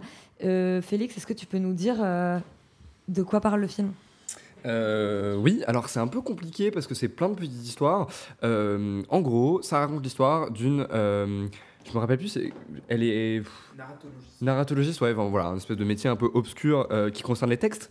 Euh, et en fait, elle trouve une espèce de bouteille dans laquelle est enfermée euh, un genoun qui est euh, Idriss Elba, enfin un génie. Euh, et en fait, du coup, évidemment, il lui accorde trois vœux, mais avant, parce qu'elle n'arrive pas à se décider, enfin surtout, elle, a l'impression de ne pas avoir de vœux. avant ça, ils commencent chacun un peu à raconter leur vie. ça a l'air d'être super chiant. et il se trouve que, évidemment, comme Idriss Elba a vécu bah, voilà, 3000 ans, il, va, il va venir un petit peu re-raconter justement les, les contes, en tout cas les mythes et légendes qu'on connaît un petit peu tous, sous un autre angle et à chaque fois avec euh, une, sorte de, parabole, soit sur sa vie, soit sur la vie donc de Tilda Swinton qui euh, du coup incarne justement la narratologiste. Euh, et voilà, et donc évidemment, progressivement, ils vont plus ou moins tomber amoureux. Enfin, je sais pas si je peux le dire, mais c'est à peu près, voilà, dans le pitch, en tout cas, on, sent que ça, ça va vers, ça. Euh, en fait, je suis assez mitigé parce que j'ai pas du tout envie de. En fait, je trouve que le film a beaucoup de qualités, euh, notamment des qualités narratives, parce que c'est pas facile, justement, le, parti pris de, raconter plein de petites histoires, et en fait, juste le parti pris de faire un film de deux heures avec des gens qui parlent dans une pièce et qui se racontent un petit peu leur vie, je le trouve très compliqué, parce que c'est quasiment une séance de psy. Sauf que là, je trouve que vraiment, en, termes de narration, en termes d'univers qui sont convoqués, euh, Miller s'en sort extrêmement bien et arrive euh, quelque part à créer du suspense justement dans ces petites scénettes, dans ces petites histoires, euh, suffisamment en tout cas pour justement accrocher le spectateur à son intrigue et à vouloir quelque part justement découvrir la suite de justement toutes ces aventures. Donc là-dessus, je trouve que c'est extrêmement pertinent. malheureusement, après, je trouve qu'il y a quand même quelques petites longueurs et notamment en fait dans le présent, je, trouve que en fait la dynamique Tilda Swinton, Idris Elba, bon fonctionne parce que les, les acteurs sont extrêmement charismatiques, mais je trouve que la romance par contre c'est un petit peu ce qui pêche parce que euh, l'installation est un peu lourde parce que les paraboles justement euh, euh, thématiques ou alors voilà par rapport aux histoires, les métaphores, etc. sont un peu lourdes aussi. Et du coup, malheureusement, je, trouve que cet amour est un petit peu fabriqué. Néanmoins, et c'est ça qui est étonnant, à la fin, il y a quand même une émotion qui jaillit. je trouve que il y a euh, le, en fait le, constat quelque part que, que, fait Miller justement euh, sur euh, la solitude est assez touchant. En fait finalement et la condition même humaine avec des grands guillemets parce que c'est pas un film qui a cette prétention là mais mine de rien il touche quelque part un petit peu justement à ce genre de, de, de, thématique. Je le trouve assez, assez touchant. Après par contre je trouve que par l'imagerie et notamment la photographie les effets spéciaux peinent un petit peu. Alors je pense qu'il n'a pas eu le budget pour dans Mad Max? De quoi? Dans Mad Max dans Mad, oui, bah, dans Mad Max, et, effectivement, pour faire ses effets en direct, etc. Et du coup, c'est vrai qu'il y a un petit peu un côté euh, jeu vidéo, Prince of Persia, ou voilà, euh, une espèce d'imagerie comme ça, euh, sableuse, qui, moi, personnellement, j'ai une sensation de déjà vu que je trouve pas extrêmement belle. après, je trouve que la mise en scène de Miller est quand même suffisamment intelligente. Là encore, c'est pareil, c'est un vieux monsieur qui essaye encore de faire de la mise en scène, qui met en scène le gigantisme, et je trouve qu'il y, y a, quand même des moments qui sont assez saisissants là-dessus, même si, voilà, c'est pas du tout aussi abouti qu'un Mad Max, je pense que c'est un peu un film transitoire, mais je vous conseille quand même d'aller le voir parce que c'est une espèce de assez euh, étonnante. C'est un peu ce que Matrix 4 aurait, aurait dû être. Et voilà, j'ouvre et je pense que Yuri me complétera ou potentiellement Alban. Alban. Alban 3000 ans à t'attendre. Est-ce que, euh, est-ce que toi, ça t'a, euh, ça t'a intéressé comme ça a intéressé Félix? Ouais, tout à fait. Moi, ça m'a intéressé. C'est un film sur, devant lequel aussi j'ai ressenti énormément d'émotions, chose qui n'est pas forcément. ce qui ne t'arrive pas souvent. toi qui es un être froid. Non, pas souvent à Cannes en tout cas, mais c'est, c'est, c'est, ce que j'aime avant toute chose, bien, sûr. je suis pas, enfin, je suis d'accord avec l'analyse que, que fait Félix du film. Je suis pas d'accord quand il dit que le film ne prétend pas à euh, toucher une forme d'universalité sur euh, ce que c'est que la condition humaine, parce que je pense que justement c'est tout le point du film. Il est tourné comme un conte avec plusieurs grilles de lecture, mmh. à la fois euh, sur, ça s'adresse à la fois à des enfants, à des adolescents, à la fois à des, des, des, des, gens un petit peu plus adultes. Et je trouve que justement le film parvient à, à, à, parfaitement, voilà, comment dire, à ça, la, fois, maîtriser toutes ces grilles de lecture. Voilà, et je trouve que justement le, le, le, le, là où le film en fait touche en plein cœur, notamment sur sa fin, c'est que toute la parabole qu'il fait par rapport à la technologie, par rapport à l'amour, par rapport au mythe, par rapport à ce qu'on en fait aujourd'hui dans une société qui est complètement traversée, où il n'y a plus la place en fait sur le, sur le mythe, sur le récit, sur les choses auxquelles on croit ou on ne peut pas croire. Je trouve que justement le film parvient pleinement à faire ça sans avoir un discours conservateur ou sans avoir un discours à l'inverse qui soit dans une modernité complètement triomphante. Et je trouve que le film est dans l'entre-deux, et c'est un entre-deux qui, moi, m'a beaucoup touché, et notamment sur leur relation amoureuse qui, je trouve, parvient à aller au-delà à la fin du film, parce que c'est vrai que je suis assez d'accord avec Félix. Les retours dans la chambre d'hôtel, après les histoires racontées par, euh, par le June euh, Idriss Elba, euh, et ben justement, c'est. Pourquoi ça vous fait rire? Eh bien, justement, le, je trouve que c'est un peu long et, et ça mériterait un petit peu plus de fluidité, notamment dans les histoires qu'il raconte, où effectivement, l'imagerie qui est convoquée, euh, tu disais Prince of Persia, les chapitres avec une sorte de. de, de, de Tous les films sont chapitrés cette année. De papyrus en termes de typographie euh, sur un vieux parchemin euh, tout miteux. Enfin, voilà, j'ai trouvé vraiment en termes de DA que c'était pas au niveau. Et en même temps, on a des images, notamment les images quand Idris Elba arrive dans la chambre d'hôtel, qu'il est géant, qu'il enfonce un petit peu la porte, des images que j'ai trouvées assez saisisantes, en tout cas assez belles, et je m'attendais pas à ça du tout. Donc, moi, c'est un film que vraiment je conseille et que je, je vais peut-être retourner voir même. Mais c'est juste sur la condition humaine. Euh, euh, ce que je veux dire, c'est pas que c'est pas présent, mais c'est juste que c'est incarné par la narration, par le récit, c'est jamais souligné. C'est pas théorique en fait, et c'est ça qui est super agréable. Il y a des films de la section officielle dont on ne peut pas euh, vous parler aujourd'hui, dont donc Novembre, qui vous a beaucoup divisé de Cédric Jiménez, Decision to Live, le nouveau film de Park Chan-wook, qui a globalement beaucoup déçu, en tout cas l'équipe, on en attendait aussi beaucoup. Et puis il y avait le Quentin Dupieux, Fumé fait tousser en, en séance de minuit, qui nous a aussi pas mal déçus. On reviendra sur ces films au moment de leur sortie en salle, mais on s'est, dit que c'était pas ceux à sélectionner pour vous parler qu'il en avait déjà largement suffisamment. On va maintenant partir sur les films de la quinzaine des réalisateurs, qui est souvent euh, notre sélection euh, favorite. Toi, Valentin, tu l'as d'ailleurs euh, suivi avec plus d'attention que les autres, puisque tu avais une accréditation spéciale pour aller voir cette voilà, c'est pratique pour aller voir cette sélection. Le premier dont on va parler, c'est Falcon Lake. Qu'est-ce que ça raconte Alors, euh, bah, Falcon Lake, c'est le premier film de Charlotte Lebon, euh, qui passe donc à la, réalisation. Euh, et, c'est un film qui, disons, est entre le coming of age et, le film de genre, disons. C'est un peu entre les deux. et d'ailleurs, elle-même ne, choisit pas très bien, mais je vais, je vais revenir. ça raconte l'histoire de Bastien, qui est un gamin d'une douzaine, 13 ans, 13 ans, 14 ans en fait, non, 13-14 ans, qui est français, qui part en vacances au Québec à côté d'un lac et avec ses parents. Et donc, euh, dans l'ennui euh, estival, euh, va rencontrer Chloé qui vit, qui vit là et bah, plus ou moins vivre ses premiers émois, disons, sentimentaux à ses côtés. Et je trouve que le film est, est, très réussi. Il est très réussi globalement par le par l'entrefait de ses acteurs, notamment parce que les, les deux acteurs principaux sont vraiment magnifiques. Alors j'ai pas leur nom, par contre, je, sais que le, le, gamin notamment. Il était dans le Louis Garrel de l'année dernière. Lui s'appelle Joseph Engel. Voilà, et lui, il est, vraiment formidable. Euh, et, elle a, expliqué qu'elle avait quand même mis du temps à le, elle, mis du temps à le trouver. Et quand elle l'avait trouvé, en fait, elle voulait faire le projet vraiment autour de lui. Et on comprend pourquoi quand on voit le film, parce que vraiment, il y a une alchimie qui se crée. Et c'est ça qui fait que le film fonctionne globalement, euh, parce que c'est un petit peu sur, un fil.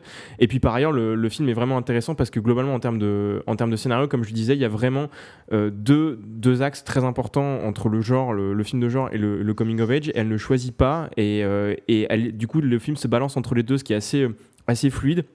Il y a beaucoup de moments qui sont très drôles aussi euh, parce que dans sa direction d'acteur, on sent qu'elle laisse pas mal de liberté, que ça permet aux deux acteurs d'être euh, assez euh, assez souples dans leur interprétation. Il y a des vraies scènes qui sont très drôles. Donc le film est assez aéré, assez beau. Moi, j'ai juste une, réserve en fait à, faire sur la fin parce qu'effectivement, j'ai l'impression que les dix dernières minutes, elle prend vraiment le parti de faire une sorte de pas de twist parce qu'on le voit arriver, mais en tout cas de prendre une un, parti pris très fort sur sur la conclusion de son récit que je trouve pas particulièrement pertinent. En fait, on aurait pu couper les dix dernières minutes on aurait pu couper les dix dernières minutes du film sans que ça ne pose euh, aucun problème foncièrement. Et je pense que ça aurait même été un tout petit peu plus euh, léger. Là, ça plombe un peu les choses, je trouve, et, euh, c'est peut-être la seule réserve que je pouvais mettre parce que par ailleurs, c'est un, très beau premier film, et je trouve qu'en fait, c'est très abouti, tant sur le plan de, l'image qui est parfois très belle. Il y a un format pas carré, mais disons, il y a un 4 tiers qui est très, très recherché et, et, bien construit. et bien construit en termes de cadrage. Donc globalement, c'est c'est quand même une très très belle surprise et, et je pense qu'on a tous été plus ou moins intéressés par ce film. Roman, toi aussi, le teen movie, euh, un peu de genre de, Charlotte Lebon, Falcon Lake, ça t'a plu? Ça m'a beaucoup plu, c'est clairement un de mes coups de cœur du, Festival de Cannes et c'est très impressionnant en fait pour un premier film, surtout qu'on avait vu le court métrage et que euh, c'était beaucoup plus inégal. Là en fait, euh, il y a vraiment, euh, je trouve que ça très maîtrisé. moi, cette espèce de, teen movie justement m'a complètement convaincu parce qu'il arrive à être à la fois très drôle et à la fois très tragique.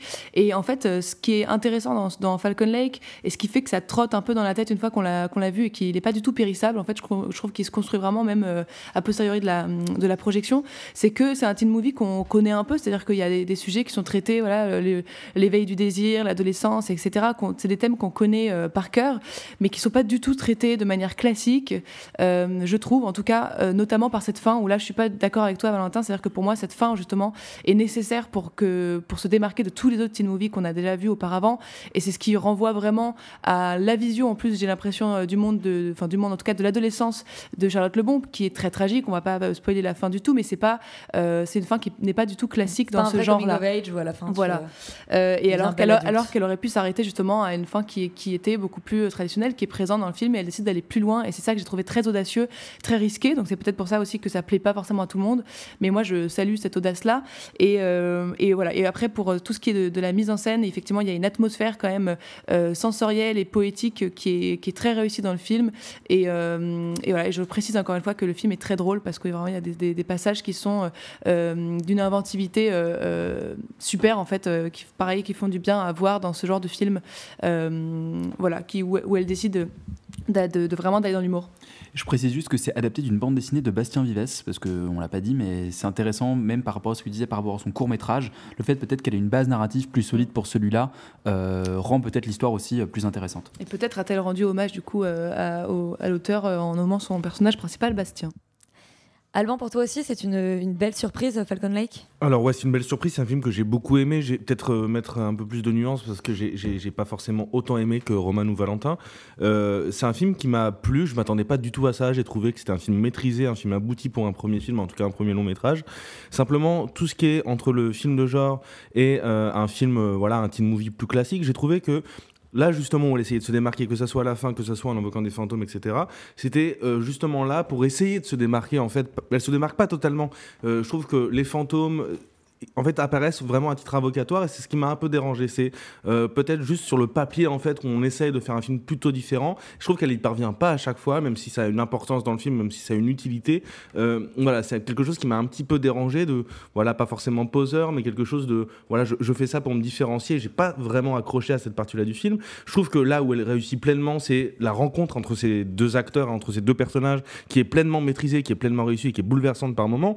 Euh, je sais, moi je me suis totalement reconnu dans le personnage du, de, qui est incarné par Joseph euh, Engels. Euh, Bastien. Euh, Bastien, exactement. Et voilà, je trouve que en termes même d'énergie visuelle, en termes de mise en scène, j'ai trouvé que c'était complètement vraiment audacieux. Et j'ai trouvé que voilà, c'était un très bon premier film et qui serait en, qui ne démériterait pas une caméra d'or, par exemple, à Cannes. Autre belle surprise de la quinzaine, c'est Revoir Paris, qui est l'un des deux films qui parle du 13 novembre, puisqu'il y a aussi Novembre euh, de Cédric Jiménez. Euh, celui-là, Roman, t'as beaucoup plu? Oui, et alors en fait, euh, il se trouve qu'on a pu rencontrer donc la réalisatrice Alice Winocourt qui nous disait justement que ça ne parle pas en fait de, des attentats. c'est pas précisé d'ailleurs que c'est le 13 novembre. Oui, exactement, puisque en fait, ce n'est même pas le 13 novembre. Hein. C'est-à-dire que c'est un, attentat imaginé. Donc c'est très intéressant la, façon dont elle, avait de, de, parler en fait de ce film parce que l'attentat est plus le contexte. Et effectivement, le sujet du film se porte beaucoup plus sur le, euh, le post-trauma, en fait, c'est-à-dire euh, les conséquences que va avoir ce traumatisme énorme dans la vie du personnage de Mia, donc, euh, qui se retrouve dans un café, donc, victime de, cet attentat, mais en fait va survivre. Et on va voir toute sa reconstruction, et notamment le film, moi, ce que j'ai trouvé très très intéressant et ce que j'avais encore jamais vu sur ce sujet-là, c'est la façon dont elle axe tout son film sur la question du souvenir, c'est-à-dire on va on va avoir une reconstruction puisque Mia en fait ne, a un espèce de, blackout, elle ne se souvient plus de ce qui s'est passé exactement et elle essaye de trouver, euh, de recoller un peu les morceaux du puzzle. Et ce qui est très malin moi je trouve dans ce film avec euh, la mise en scène, c'est la façon dont euh, du coup le film lui-même se construit avec le, la, mémoire en fait de, de Virginie Fira qui donc interprète Mia. Et c'est ça qui est très intéressant parce qu'on est vraiment du coup au même niveau que le personnage principal, que nous non plus, on ne sait pas vraiment ce qui s'est passé, puisque le film est construit de, de cette façon. Donc voilà, je trouve que c'est un point de vue qui est, euh, qui est vraiment nouveau en fait euh, sur, euh, sur le sujet, qui peut s'appliquer à n'importe quel trauma en fait. et c'est ça qui, encore une fois, est assez universel. ça peut être un peu brutal, donc peut-être, voilà, je, je peut-être regarde aux personnes qui, qui seront sensibles à ce genre de, de, thématiques. Voilà, de thématiques et de violence dans l'absolu. Mais en tout cas, c'est vraiment un film très intéressant et, et le, et voilà, et aller écouter le, vraiment la rencontre qu'on a eue avec Alice Finecourt qui était extrêmement enrichissante sur euh, le point de vue qu'elle a euh, elle-même de son film. Ce sera, être, sera disponible en podcast. Euh, donc voilà. Et je précise qu'on reviendra ultérieurement sur Novembre, le film de, de Cédric Jiménez, qui a beaucoup divisé l'équipe. La quinzaine des réalisateurs promet toujours des découvertes de films de, de genre. Il y a le nouveau Alex Garland qu'on a pu euh, observer, euh, enfin voir en, séance à la quinzaine, observer, observer de loin avec des jumelles, non, voir et même euh, un peu ressentir. Alex Garland, c'est le réalisateur de Ex Machina et de Annihilation et qui a fait la série Devs. Félix, c'est son troisième long métrage en tant que réalisateur. Oui, tout à fait. Euh, et donc du coup, c'est présenté en avant-première. Il est sorti un petit peu dans le monde entier et nous, il sort, euh, il sort en juin, je crois, euh, si je, ne m'abuse.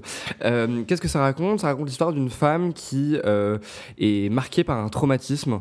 je ne sais pas à quel point je peux en dire, on va rester assez vague. La, la, première scène nous montre quand même qu'elle scène du nez et un monsieur qui tombe par une fenêtre. Voilà, je, suis, suis pas sûr que ça aide plus que ça les auditeurs. Mais ça donne une petite indication. voilà, il, se passe quelque chose avec, euh, dans son couple. Euh, et donc, du coup, elle part à la campagne pour euh, essayer de prendre l'air et voilà, de se détacher de ça. sauf qu'elle tombe sur une espèce d'entité qui, prend en fait la forme d'un homme euh, et euh, cet homme, son visage se retrouve quelque part dans euh, tous les justement les, visages des habitants du village. en tout cas, une, version donc de ce le titre c'est Men. Voilà, une, une, une, grande partie en tout cas voilà effectivement de, de ces hommes et, et, voilà il s'ensuit un, un film plus ou moins d'horreur, euh, qui euh, aussi entre le slasher et euh, le body horror et la science-fiction un peu cosmique, voilà. comme chez Alex Garland, en fait, j'ai un peu les mêmes problèmes à chaque fois que dans tous ses films, c'est-à-dire que je trouve qu'il a des idées brillantes, que c'est un réalisateur qui est, qui est extrêmement talentueux. malheureusement, il met toujours justement ses thématiques et ses concepts au service d'une narration qui est extrêmement faible, qui ne fait qu'épouser ses concepts, qu'épouser ses thématiques. alors qu'il est scénariste au départ. Alors qu'il est scénariste au départ, effectivement, et qui du coup, en fait, quelque part n'aboutit jamais sur euh, une, une, véritable émotion, en tout cas un véritable parcours émotionnel d'un personnage euh, qui, je pense, lui manque à chaque fois euh, et qui fait que du coup, il, passe à côté quelque part voilà, de, de chefs-d'œuvre parce que je pense que pas mal de ces, en tout cas deux de ces films auraient pu devenir justement des chefs-d'œuvre là-dessus. après, néanmoins, même si voilà, je trouve que c'est un film qui est très théorique, un petit peu trop et qui quelque part ne, ne, ne bouge jamais de, de, son constat, ne bouge jamais de, de son idée euh, quelque part qui est une espèce de déconstruction et d'études justement euh, euh, de, voilà de, genre. Je trouve que il y a quand même à chaque fois des séquences qui sont complètement folles extrêmement hallucinées qui fonctionnent extrêmement bien. Moi personnellement j'ai eu peur j'ai eu sursauté ce qui est quand même ce qu'on demande à un film d'horreur en premier lieu. Et du coup juste pour ça et j'ai été dérangé aussi et du coup juste pour ça je trouve que le film fonctionne très très bien. Après il y a des longueurs. Je trouve que malheureusement il a toujours une esthétique un tout petit peu euh, publicitaire par moment. Moi, je suis pas fan de la photo des films d'Alex Garland. Il y a un côté trop propre, trop léché. J'ai l'impression de voir une pub pour Renault par moment. Euh, donc, du coup, voilà, ça, ça me gêne un petit peu. Euh, mais il a quand même un sens à chaque fois de la mise en scène dans sa manière de faire durer les plans, notamment sur les 20 dernières minutes qui sont complètement folles de mon point de vue. Je sais qu'on peut trouver ça grotesque et c'est normal, je pense que de toute façon c'est tellement extrême dans euh, ce que ça représente et dans ce que ça montre que ça ne fait que diviser. Moi personnellement je suis extrêmement friand de ça parce que je trouve que c'est toujours quelqu'un qui euh, déjà va essayer justement de convoquer une mythologie euh, presque quasi Lovecraftienne qu'on voit pas souvent au cinéma parce que c'est ambitieux, parce que c'est compliqué à faire et je trouve qu'il arrive toujours à extrêmement bien le faire et en tout cas moi à me le rendre voilà extrêmement sensitif extrêmement euh, euh, presque destructeur en fait je trouve dans, cette dans, dans, sa manière justement de représenter voilà une figure, enfin vous verrez, j'en redis pas trop, voilà, euh, monstrueuse, j'ai pas trop envie de spoiler. Euh, voilà, donc c'est un film qui est pas abouti, euh, c'est un film qui est trop théorique, mais et qui est un petit peu long, enfin en tout cas qui, qui, qui, je trouve à quelques longueurs, qui a des problèmes de rythme. Néanmoins, je trouve que c'est quand même un film qui offre des images extrêmement marquantes, qui est un vrai film de cinéma et qui, voilà, je trouve que tout n'est pas acheté, et, enfin, comme à chaque fois, voilà, chez, chez Garland. Valentin, je te vois hocher, euh, hocher la tête. Tu es relativement d'accord avec Félix sur Men, le nouveau film d'Alex Garland? Euh, Oui, oui, alors d'accord et en désaccord à la fois. C'est-à-dire que euh, je, pense que foncièrement, je, je suis pas en accord déjà sur l'aspect visuel du film. Je trouve qu'effectivement, je sais pas si je suis un fan de publicité automobile, mais peut-être. Je, trouve que justement, cette photo, en fait, moi je l'aime bien, c'est la manière justement il détourne, il détourne, une imagerie que je trouve effectivement assez industrieuse et assez, assez vulgaire pour en faire quelque chose qui soit un peu flippant. C'est-à-dire qu'il y, y a, quand même un truc où là, en fait, on est quand même dans une, dans une maison où tout est trop lisse, tout est trop beau. Enfin, il y a, y a, un truc où très, très, de manière très euh, concrète. Voilà. C'est la maison de, la maison de campagne parfaite. C'est parfait. Et donc, du coup, il y a, y a, quand même une vraie idée. Je trouve qu'en termes de lumière et en termes de décor, euh, il y a quand même un vrai travail sur la, manière dont il peut. Enfin, en fait, très rapidement, de manière très naturelle, on comprend que c'est un espace purement mental et que de fait, euh, bah, c'est une maison qui n'existe pas. Donc, je trouve qu'il y, y, a quelque chose qui est très efficace dans sa, dans sa mise en scène, dans, son, dans, son, dans sa photo. par ailleurs, en fait, moi, ce que je trouve intéressant et un peu bizarre d'ailleurs au vu de ces deux premiers films, c'est que c'est un film devant lequel j'ai éprouvé beaucoup d'amusement. C'est-à-dire que j'ai trouvé ça très fun. Parce que j'ai parce que j'ai eu peur et parce que euh, j'ai sursauté et parce que j'ai été dérangé et tout. Mais euh, c'est vrai que ces deux premiers films, c'est des films qui étaient quand même très chargés théoriquement et très chargés émotionnellement dans, un, dans le mauvais sens du terme. C'est-à-dire qu'à Annihilation, c'était quand même euh, vraiment pour le coup, je trouvais un parcours de deuil exposé de manière très un peu lourdingue des fois et puis en même temps de manière très progressive et puis très très violente. Là, ça raconte un peu la même chose du coup parce que bon sans spoiler t'as raconté quand même qu'il y avait un mec qui passait par la fenêtre donc vous comprenez un peu l'issue. Euh, en fait, il, travaille ça de manière. Euh, je trouve que justement, au contraire. Ouais, c'est ça, c'est très ludique. Et je trouve que le film est justement peu théorique en fait. C'est-à-dire que foncièrement, il a une idée qui est que, ok, cette meuf va se retrouver enfermée dans un truc, euh, elle va faire une projection sur tous ces hommes qui vont être à la fois bah, l'incarnation alternativement de cette figure masculine du mari qui l'a plus ou moins opprimée et, mm. et, qui, bah, en fait, la punit très concrètement et au sens plus large, une forme de patriarcat dont on comprend qu'en fait, bah, du coup, il est partout et que, et que voilà, donc c'est vraiment la femme dans un monde d'hommes, on a compris. Mais au-delà de ça, il n'a pas d'autre idée en fait foncièrement. Ce qui l'intéresse lui après, c'est de faire de l'image. Et moi, c'est là où je trouve qu'il est quand même brillant parce qu'effectivement, la dernière séquence est complètement hallucinée. Moi, je suis totalement d'accord avec Félix. Je suis client vraiment à 200% de cette, imagerie-là et de cette audace-là et de cette envie de faire, euh, bah de, ouais, juste de faire juste des, de, de, faire une représentation vraiment poussée et audacieuse d'une idée ou de vraiment de faire de l'image. Et je trouve ça je trouve ça cool. Euh, après en fait effectivement bah j'ai pas l'impression d'avoir vu forcément un film d'Alex Garland. Du coup c'est intéressant. Et je suis assez content de ce film finalement mise en perspective avec ces deux premiers parce que je trouve qu'il développe une palette assez intéressante. Je pense qu'il a pas encore à trouver son ton juste et, et ça il a pas encore trouvé sa profondeur justement intellectuelle. Euh, je pense qu'il se cherche encore pas mal sur, un certain nombre de choses et notamment en termes de narration. Et là-dessus je te rejoins aussi. Euh, mais globalement effectivement effectivement, c'est un film qui est à la fois fun et d'une simplicité qui le rend très abordable en fait pour les gens qui sont fans d'horreur ou, de science-fiction au sens large. Il y a quelque chose qu'on n'a pas dit, c'est que du coup, c'est un film majoritairement de deux comédiens. Euh, du coup, euh, cette, euh, cette femme et, sont très bons, voilà, et cet homme qui incarne tous, les, tous les rôles. Yuri, tu as peut-être leur nom? Jesse Buckley et Rory Kinnear. Bravo. Et oui, voilà, c'est tout ce que j'avais à dire sur le film. Mais oui, tu es là pour ça. non, non, mais en fait, je suis assez d'accord. Moi, je, serais encore plus dur en fait que vous sur le film parce que j'ai un vrai problème de dispositif. Euh, je trouve que je rejoins sur plein de, sur plein de, qualités formelles, euh, d'interprétation du film. Ça, il y a absolument aucun problème. Moi, j'ai un vrai problème avec le dispositif, c'est qu'à aucun moment je ne crois euh, à la réalité en fait de cette horreur. Et c'est que et à partir de ce moment-là, je ne ressens plus grand-chose pour le film. C'est-à-dire que le film démarre et le personnage principal ne se pose pas vraiment de questions pourquoi tout le monde autour d'elle a la même tronche? Euh, le voisin, les euh, enfants, les gens dans les et, bars. Euh, et oui, Félix? Non, mais justement, en fait, c'est ça, pour l'esthétique, c'est de ça que je parlais. Ah oui, d'accord. En fait, ce n'est que théorique et du coup, effectivement, ça me fait pas peur et je, je, je trouve ça trop lisse. oui, c'est pas, c'est pas incarné. Qui font peur quand même. Oui, oui, mais en fait, à la fin, mais à la fin où en fait le truc part en pur film d'horreur, très, très, très, très gore, effectivement, je pense qu'on sera tous d'accord sur la, sur la qualité formelle absolue de, de, cette dernière séquence. Mais tout ce qui vient avant a assez peu d'intérêt du coup parce que tout, ce qui pourrait être ludique, ce qui pourrait être marrant, ce qui pourrait installer une forme d'étrangeté où on découvre un peu qu'en fait ils sont tous la même tête bah déjà les, les, ça fait très postiche, ça fait très carton-pâte et du coup on croit pas beaucoup à, ces, à tous ces personnages-là. On a plus l'impression qu'ils se sont amusés à se, à se, déguiser et du coup ils me font pas vraiment peur et, et, et effectivement il y a des moments très drôles. Alors moi ça c'est vraiment quelque chose que j'ai trouvé appréciable par rapport à ces films précédents. Mais du coup euh, en termes de ressenti, même en termes d'horreur et d'inquiétude, euh, tu sens qu'il essaie de te faire des, des, des, du un travail sur le son pour te montrer que oh là là, ça fait peur et tu vois que ça fait peur, mais en fait, je sais que c'est pas vrai. Et donc, à partir du moment où je sais que c'est pas vrai, je n'ai plus d'empathie et à partir du moment où je n'ai plus d'empathie, je m'ennuie un peu gentiment. Et donc, par conséquent, le film, euh, pour moi, euh, manque vraiment son coche en termes de, mise en place de son dispositif horrifique et, du coup, voilà, un peu, est un peu emmerdant. Euh, et en plus de ça, il est extrêmement lourd sur sa métaphore, euh, parce que vraiment, à la fin, on nous explique vraiment euh, verbalement, regarde la métaphore, à quel point qu'elle est, qu'elle, est lourde, et elle est lourde, et du coup, pas vraiment travaillée, parce que on n'explique pas vraiment pourquoi, du coup, tous ces hommes-là ont cette tête-là. et le personnage ne, le note jamais d'ailleurs. ouais, ouais, et, on, on ne l'explique jamais vraiment, alors que le film t'explique que globalement, ils ont tous cette tête-là pour une raison particulière, qu'on ne spoilera pas. Mais du coup, l'explication n'est même pas tenue jusqu'au bout, on se demande euh, à comment l'idée en est arrivée là, pourquoi il l'a abandonné en cours de route.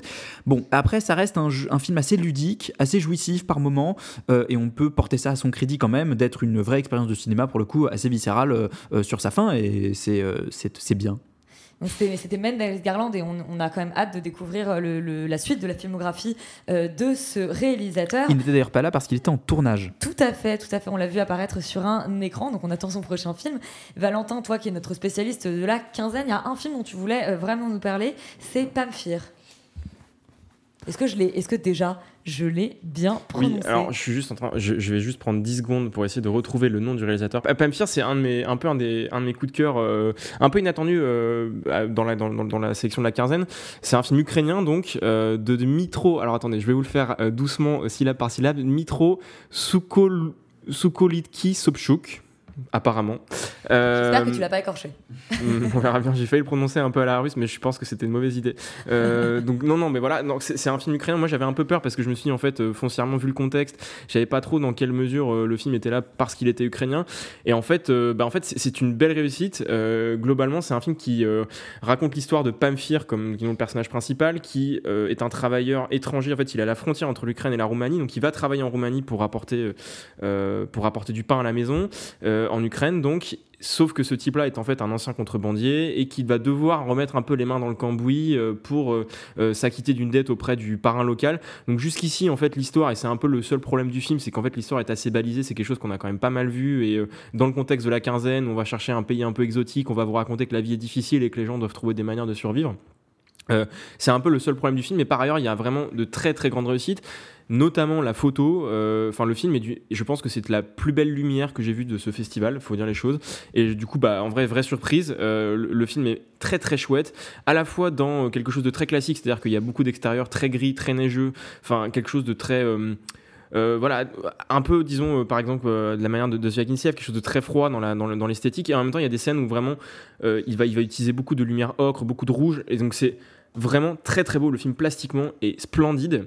Et donc on est vraiment guidé euh, tout au long du film par cette lumière-là. On est guidé tout au long du film aussi par une caméra qui en fait est globalement toujours une caméra un peu steadicam qui du coup va pas du coup suivre les personnages de manière extrêmement nerveuse, mais au contraire va imposer une sorte d'indolence au récit. Et donc du coup lui, prendre, lui laisser prendre en ampleur sur les scènes de, de, tension. Enfin je trouve qu'il y a une très grande maîtrise de la, de la, de la nervosité du récit. Et, euh, je trouve ça très très chouette.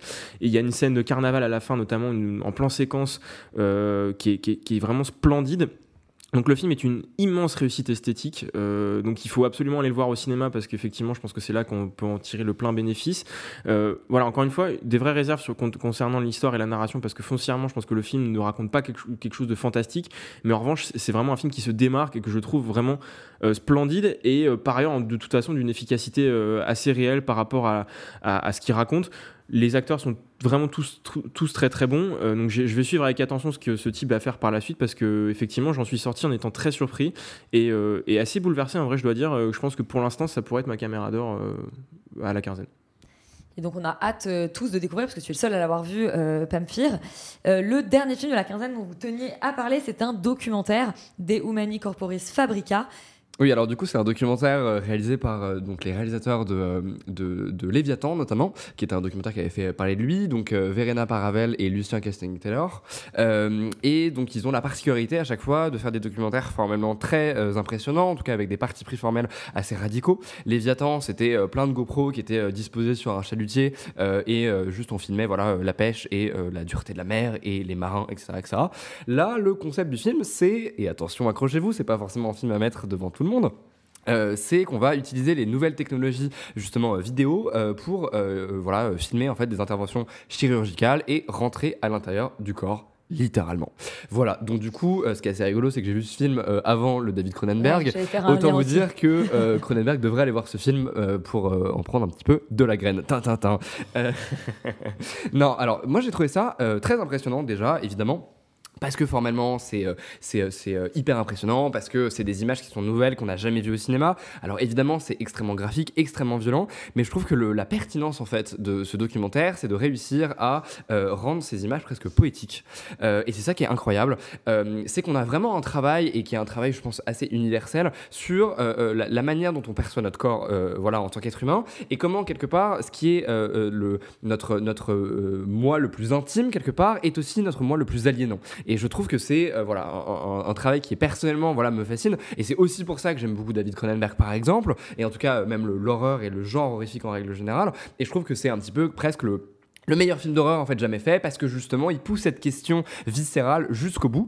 Euh, euh, et de plus euh, ce qui est hyper intéressant c'est que il y a un travail formel évident mais il y a aussi un travail sonore qui est génial et qui permet en fait de mettre en perspective justement le discours que tiennent justement les médecins les chirurgiens avec ce qui se passe à l'écran et de dresser quelque part un portrait intime un portrait émotif justement de ces gens mais aussi Qu'est-ce que tu fais Tu tapes euh, avec ton Ah, pardon. oui, voilà, je, je, rythme quelque part euh, la chronique. Vous êtes à l'intérieur de mon corps, en fait, c'est mon cœur qui bat.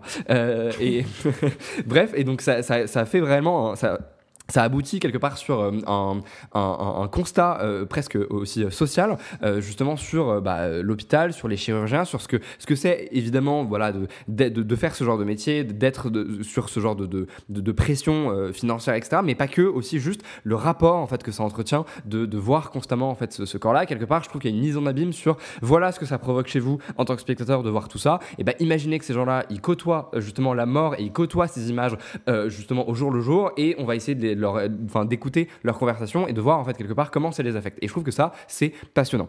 Euh, quand je dis qu'il y a un travail sonore, c'est aussi parce que justement tous ces commentaires à chaque fois qu'on est à l'intérieur des, décors, sont euh, justement quelque part presque un petit peu étouffés, comme si euh, en fait on, le micro, en tout cas nous, on était placé réellement, littéralement à l'intérieur du corps du patient et qu'on écoutait justement les chirurgiens parler, parler. Et ça, en fait, je trouve que mine de rien, il y a un côté extrêmement immersif qui marche vachement bien et qui renforce encore une fois ce parallèle. Et justement, euh, je trouve le, cette espèce de, dialectique entre image et son qui est très intéressant dans le documentaire. Après, néanmoins, je trouve qu'il y a quelques petites longueurs, c'est-à-dire que le film dure deux heures, deux heures de corps humain découpé. Il y a un moment donné, c'est un peu compliqué et c'est un peu intense et je pense qu'une heure et demie aurait été euh, largement suffisant. Après, par contre, il y a quand même justement quelques petites respirations parce que euh, par moment, on va venir justement filmer les internes, mais aussi par moment, on va venir juste filmer des personnes âgées qui sont atteintes de démence sénile. Alors c'est pas forcément c'est ça ta euh, récréation? C'est pas forcément plus récréatif et justement euh, plus euh, quelque part on est toujours en apnée mais c'est un peu moins graphique et du coup je trouve qu'on va venir questionner autre chose. Par contre, moi si j'ai un petit point justement à soulever un peu négatif et on en parlait du coup avec Sophie Catherine qui malheureusement n'est pas là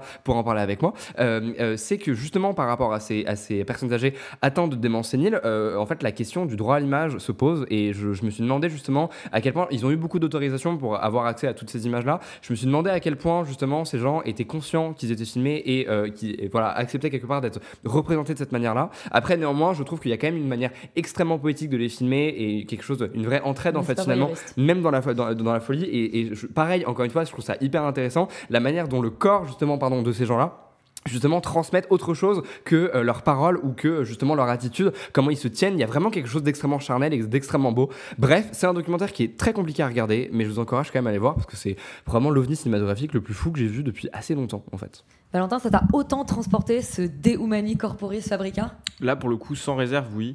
C'est toi euh, aussi le, le, meilleur film d'horreur que tu aies jamais vu? Bah, Il y a de ça, y a de ça effectivement, parce que euh, bah, en fait, ils peuvent, ils peuvent se permettre de faire des choses que les films d'horreur ne peuvent pas se permettre. Après, il y a, y a un élément moi que je trouve quand même assez fondamental, c'est la manière dont le film s'ouvre. C'est-à-dire que le premier, la première séquence, c'est justement pas une séquence graphique, euh, c'est une séquence où on est quasiment dans le noir. On voit par la, par la vitre d'une dans, dans, une salle de réanimation, on voit une femme et on a une voix off d'une soignante, donc qui est en train de nous expliquer qu'en fait cette femme n'est pas morte, mais va mourir en fait. Et en gros, c'est soit les deux solutions étant que soit elle va basculer en, mort cérébrale, soit elle ne bascule pas et on la débranche. Et donc en fait, on voit cette personne qui est vivante et qui va mourir, et donc la soignante qui, sur un ton extrêmement détaché et à la fois, bah, c'est hyper choquant de l'entendre de, de, de dire de cette manière. En même temps, c'est son métier, c'est son quotidien parce qu'elle travaille en réa et donc du coup, bah, de fait, elle voit des morts tous les jours. Et ben, en fait, y y a, ça installe ce discours où en fait, il y a quelque chose de très euh, scrutateur et en même temps de complètement euh, euh, bah, normal. C'est-à-dire que effectivement, la, la, la, mort et par ailleurs le corps et la déformation du corps et la maladie sont des choses qui sont des phénomènes naturels et donc du coup, le film est placé quand même sous ces auspices-là avant de démarrer réellement fondamentalement dans le creux du sujet enfin de cœur du sujet, et donc du coup littéralement parfois dans le cœur tout court. Euh, et ça crée vraiment, je suis d'accord avec toi sur le fait qu'il y a des, en fait le film est assez intéressant parce qu'il y a des vraies séquences. Il y a des notamment trois blocs particulièrement. Il y a une opération de la prostate euh, qui dure un certain moment et qui est assez fun euh, parce qu'il y a des gros problèmes. Donc en fait, on suit vraiment le médecin en train de jurer pendant 20 minutes parce qu'en fait, c'est la première fois qu'il fait ça et donc du coup, il galère et donc on voit la prostate en gros plan. Enfin bref, c'est un, un, un, délire. Il y a une opération, euh, il y a une opération du dos qui est un peu dégueulasse parce qu'ils vont au marteau et au burin pour réparer une scoliose. Enfin, et encore une fois, avec gros plan sur les chairs brûlées et sur la cicatrisation. Enfin bref, c'est un truc qui, qui, est assez, assez, assez rigolo quand on y pense. et puis il y a une, moi, il y a une séquence qui m'a mais ébloui. Genre vraiment, j'étais mais transporté. C'est qu'en fait, il y, a, une séquence où on démarre sur le visage d'une femme enceinte qui du coup est en souffrance et donc on s'attend à quelque chose de tout à fait classique et en fait très rapidement à la manière vraiment d'un thriller qui basculerait on l'emmène au bloc parce qu'en fait il faut lui faire une césarienne. Et donc en fait bah dans l'urgence on lui fait une césarienne et on lui arrache le bide et il y a un gamin qui sort et elle est vivante et en fait euh, c'est mais je trouve que la séquence dure une vingtaine de minutes je pense en tout et pour tout. C'est en fait éblouissant parce que vraiment c'est c'est con de dire ça comme ça mais c'est vraiment le putain de miracle de la vie quoi qui vraiment s'opère sous nos yeux. Et moi j'étais mais émerveillé par cette séquence et par la manière dont ils arrivent à suivre tout. Et lui, mais comment c'est possible d'avoir mis une caméra là? Comment c'est possible que cette femme ait donné son accord? Comment c'est possible que ces images-là existent? Et du coup, bah, comme elles existent, c'est vraiment éblouissant. Je trouve ça. Il y a euh, une happy end cette fois-ci. Et là, il y a vraiment une happy end pour le coup. Enfin, encore une fois, happy end, j'ai pas envie d'être. Enfin, ça donne pas du tout envie d'être à la place de cette femme. Mais. Euh, happy end pour le bébé alors. voilà, exactement. Et euh, enfin, tout est vraiment très très beau. Et, et, globalement, je trouve que le, documentaire est extrêmement bien construit. Je suis d'accord avec toi sur le fait qu'il y a des longueurs. Et je suis d'accord avec toi sur le fait que les parties psychiatriques, autant elles ont le mérite de faire redescendre un peu le vomi, autant il y a des vraies problématiques morales qui se posent à ces moments-là, beaucoup plus peut-être que dans les opérations où finalement en fait on est euh, on est sur la chair. Voilà, on est sur la chair. et, puis par ailleurs en fait ces séquences-là ont un truc qui est très intelligent et on en revient en fait que c'est effectivement un film d'horreur euh, parce qu'en fait, on oublie qu'on est avec une caméra, c'est-à-dire qu'ils utilisent aussi des outils médicaux. C'est-à-dire que foncièrement, par exemple, on a des, une séquence sur des plans de coupe d'un, d'un cancer, en fait. Et donc, du coup, là, clairement, on est, sur on est simplement sur les coupes et sur la vision que les, les appareils médicaux. Donc, ils, exploitent des données médicales. Et pareil, sur les opérations, en fait, on est, je pense qu'ils n'ont pas fait rentrer leur caméra. En fait, il, y a des, beaucoup de situations, en fait, c'est les lentilles médicales qui sont utilisées pour euh, filmer en même temps. Donc, en fait, il y a l'intrication de quelque chose qui serait une image qui serait euh, filmée par une caméra et donc cinématographique, et l'intrication d'une image qui serait documentaire et médicale. Et donc, les deux choses entre entremêlés font qu'on est quand même sur une limite et que ça met un peu à distance quand même le truc. C'est pas totalement spectaculaire. Donc le film est vraiment hyper habile. Je le trouve euh, fascinant, euh, hyper émouvant. Alors effectivement, c'est pas à mettre dans les mains de tout le monde parce que foncièrement, c'est quand même euh, c'est quand même extrêmement éprouvant. Hein. C'est extrêmement éprouvant. on sent que vous avez, vous avez été vraiment quand même transporté par ce Deumani Corporis Fabrica.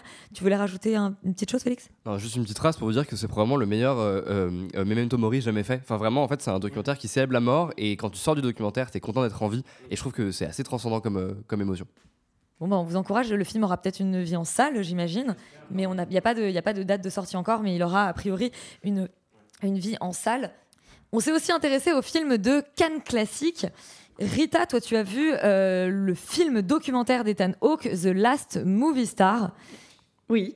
Euh, de, quoi ça parle De la movie Stars, parce que ça parle de. Oui, je l'ai pas mis au pluriel, c'est vrai, Stars. Ça parle du couple Joan Woodward et Joan Woodward et Paul Newman, qui sont donc, selon Ethan Hawke, les dernières grandes stars d'Hollywood à avoir vécu, qui sont morts au début du 21e siècle, disons, qui sont des gens qui ont été très connus à la transition entre le vieil Hollywood et le nouvel Hollywood. Et Ethan Hawke était présent pour présenter la séance, ce qui était très intéressant parce qu'on a vu tout de suite à quel point est-ce que cet homme était passionné par son sujet et par les euh, et par le, le, fait que le, Hollywood, à ses yeux, euh, se perd un petit peu et il essaie de le faire revivre à travers ce film-là. En fait, c'est une série documentaire qui sera sur HBO Max en 6 épisodes et là, on a vu les épisodes 3 et 4. Alors, au début, j'étais un peu flippée de voir des épisodes du milieu, mais en fait, vu que c'est une série documentaire, on n'a juste pas l'enfance des deux stars on, a, on arrive au moment où euh, c'est tous les deux euh, des stars internationales euh, et qui sont mariés ensemble. Et en fait, Ethan Hawke dit vouloir faire ce film, enfin cette série, pour pouvoir parler de deux personnes qui ont été en couple pendant plus de 50 ans à Hollywood, ce qui est, je pense, un record, et qui ont été des, des, des, bons êtres humains à ses yeux, de bout en bout.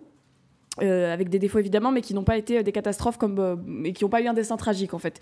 Et c'est très très très doux et très joli comme manière de présenter les choses. Ça parle de, des États-Unis dans leur transition entre les années 68 et 70, quand on sort du vieil Hollywood pour, parler, pour commencer à parler de sujets plus difficiles, quand on sort de quand on commence à, voir euh, de, des films un peu plus subversifs euh, et euh, comment est-ce que ces deux acteurs se sont inscrits dans cette mouvance-là, c'est très marrant parce qu'en fait, il a retrouvé les journaux intimes de Paul Newman qui était en train de préparer un, une des mémoires avant, sa mort.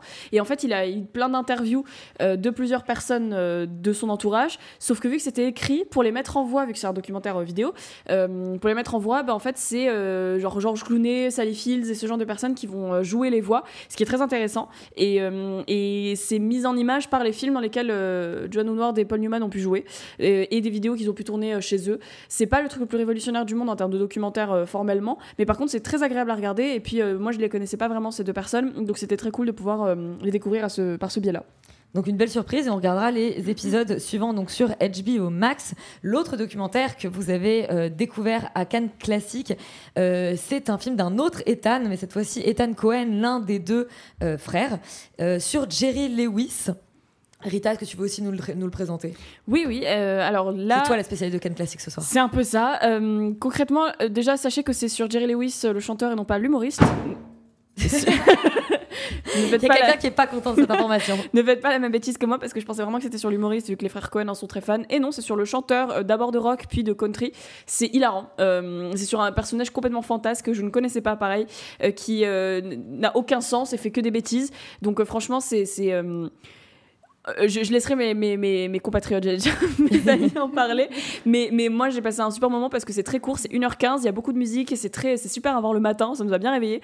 Et, euh, et ça se fout ouvertement de la gueule de ce personnage, enfin de cette personne d'ailleurs, c'est pas un personnage, qui n'avait aucun sens, qui se croyait mieux qu'Elvis, qui imite Elvis, ce qui était légendaire, qui est toujours vivant aujourd'hui, qui fait toujours de la musique aujourd'hui et qui a eu genre 8 femmes, dont une, euh, c'était sa cousine de 13 ans. Enfin, il y a rien qui va dans sa vie, mais c'était assez, c'était super, très marrant à découvrir. Et Ethan Cohen, euh, il met du cynisme qu'on retrouve dans les, films des frères Cohen habituellement.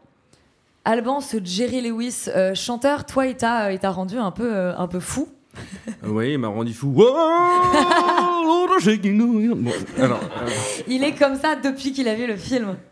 Euh, alors oui, ça m'a rendu un peu fou. C'est un film qui est de, effectivement d'Ethan Cohen qui est très court, qui dure 1h15, euh, qui en fait est constitué énormément d'images d'archives et aussi énormément de, prestations live de Jerry Lee Lewis. Donc on, nous présente ce personnage, c'est un portrait en fait de Jerry Lee Lewis euh, pendant 1h15. Moi, c'est un, un chanteur et un performeur, même un pianiste que je ne connaissais pas du tout et euh, en, oubliant bien sûr euh, euh, le, caractère un peu dramatique de ce personnage, un petit peu même très problématique de ce personnage, c'est une musique que, que je ne connaissais pas, enfin à travers lui quand il la joue, je trouve que voilà, il est c'est un musicien de génie, il joue extrêmement bien au piano. il a appris tout seul. Il a appris tout seul, effectivement. Il a réappris tout seul après un AVC, etc., etc. Voilà, donc moi, d'un point de vue juste musical sur ce que qui était cette personne-là, quels étaient ses liens notamment avec Elvis Presley, avec toute une scène rockabilly, euh, woogie, rock and roll euh, dans les années euh, à partir de 56 jusqu'à aujourd'hui, c'était très intéressant. Ensuite, je trouve que le film n'est pas non plus euh, extrêmement abouti en termes de, montage, en termes de, mise en scène et de montage d'archives, parce que c'est énormément ça. Je trouve que voilà, c'est un petit peu léger. Il y a des moments intéressants justement pour créer une sorte de décalage un peu ironique sur euh, la manière dont Ethan Cohen va euh, essayer de nous, nous, montrer en fait son avis un petit peu négatif sur le personnage, avec toujours une sorte d'ironie qui est omniprésente dans le film. Simplement, ça va pas très très loin non plus.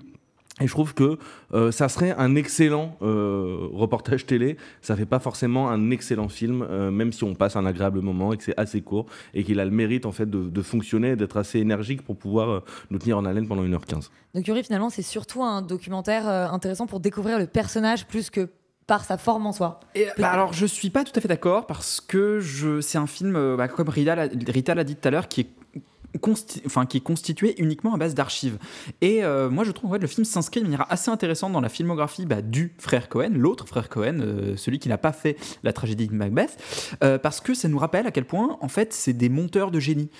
c'est eux qui montent leur propre film, et là, il fait dialoguer des archives, il fait dialoguer des interviews, des musiques qui viennent d'horizons différents, il, fait, il, les fait se raisonner, il, y a de l'humour, en fait, il y a des blagues qui viennent jaillir à partir de, de, de la superposition comme ça et moi, je trouve que là-dedans, il y a un vrai truc qui correspond à la filmographie euh, des frères Cohen, et notamment dans cet accent du Sud qu'a Jerry Lee Lewis, euh, qui est né en Louisiane. Enfin, pour moi, il y a, y, a, y a, une espèce d'essence presque de ce qu'il y a. De, on comprend pourquoi euh, il s'intéresse à ce personnage-là, pourquoi il le fascine, parce que cette musicalité de la langue du Sud qu'ils ont exploité dans beaucoup de leurs films, ce, cette, ce personnage haut en couleur comme ça, qui, qui, va à la fois avoir une sorte de distance ironique par rapport à lui-même, en même temps être extrêmement imbu de lui-même. Enfin, voilà, cet humour qui va venir de ce d'un truc qui peut être un peu violent, mais en même temps avec une espèce de distance, de distance ironique qui est naturelle chez Jerry Lee Lewis. Moi, je comprends en fait euh, pourquoi ce personnage est matriciel presque de l'univers des frères Cohen. Et du coup, mm. de ce point de vue-là, je le trouve assez intéressant, et notamment parce que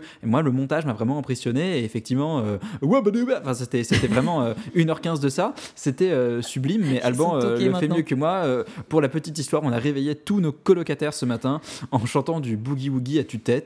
Euh, comme quoi, euh, Cannes, c'est ça aussi. Voilà, ça fait déjà beaucoup, beaucoup de films à emmagasiner. Beaucoup d'ailleurs, la plupart, la grande, grande, grande majorité qui ne sont pas en salle. On reviendra évidemment sur chacun d'entre eux au moment de sa sortie officielle. On vous remercie de nous avoir suivis et on vous retrouve la semaine prochaine pour un petit débrief du palmarès mercredi prochain.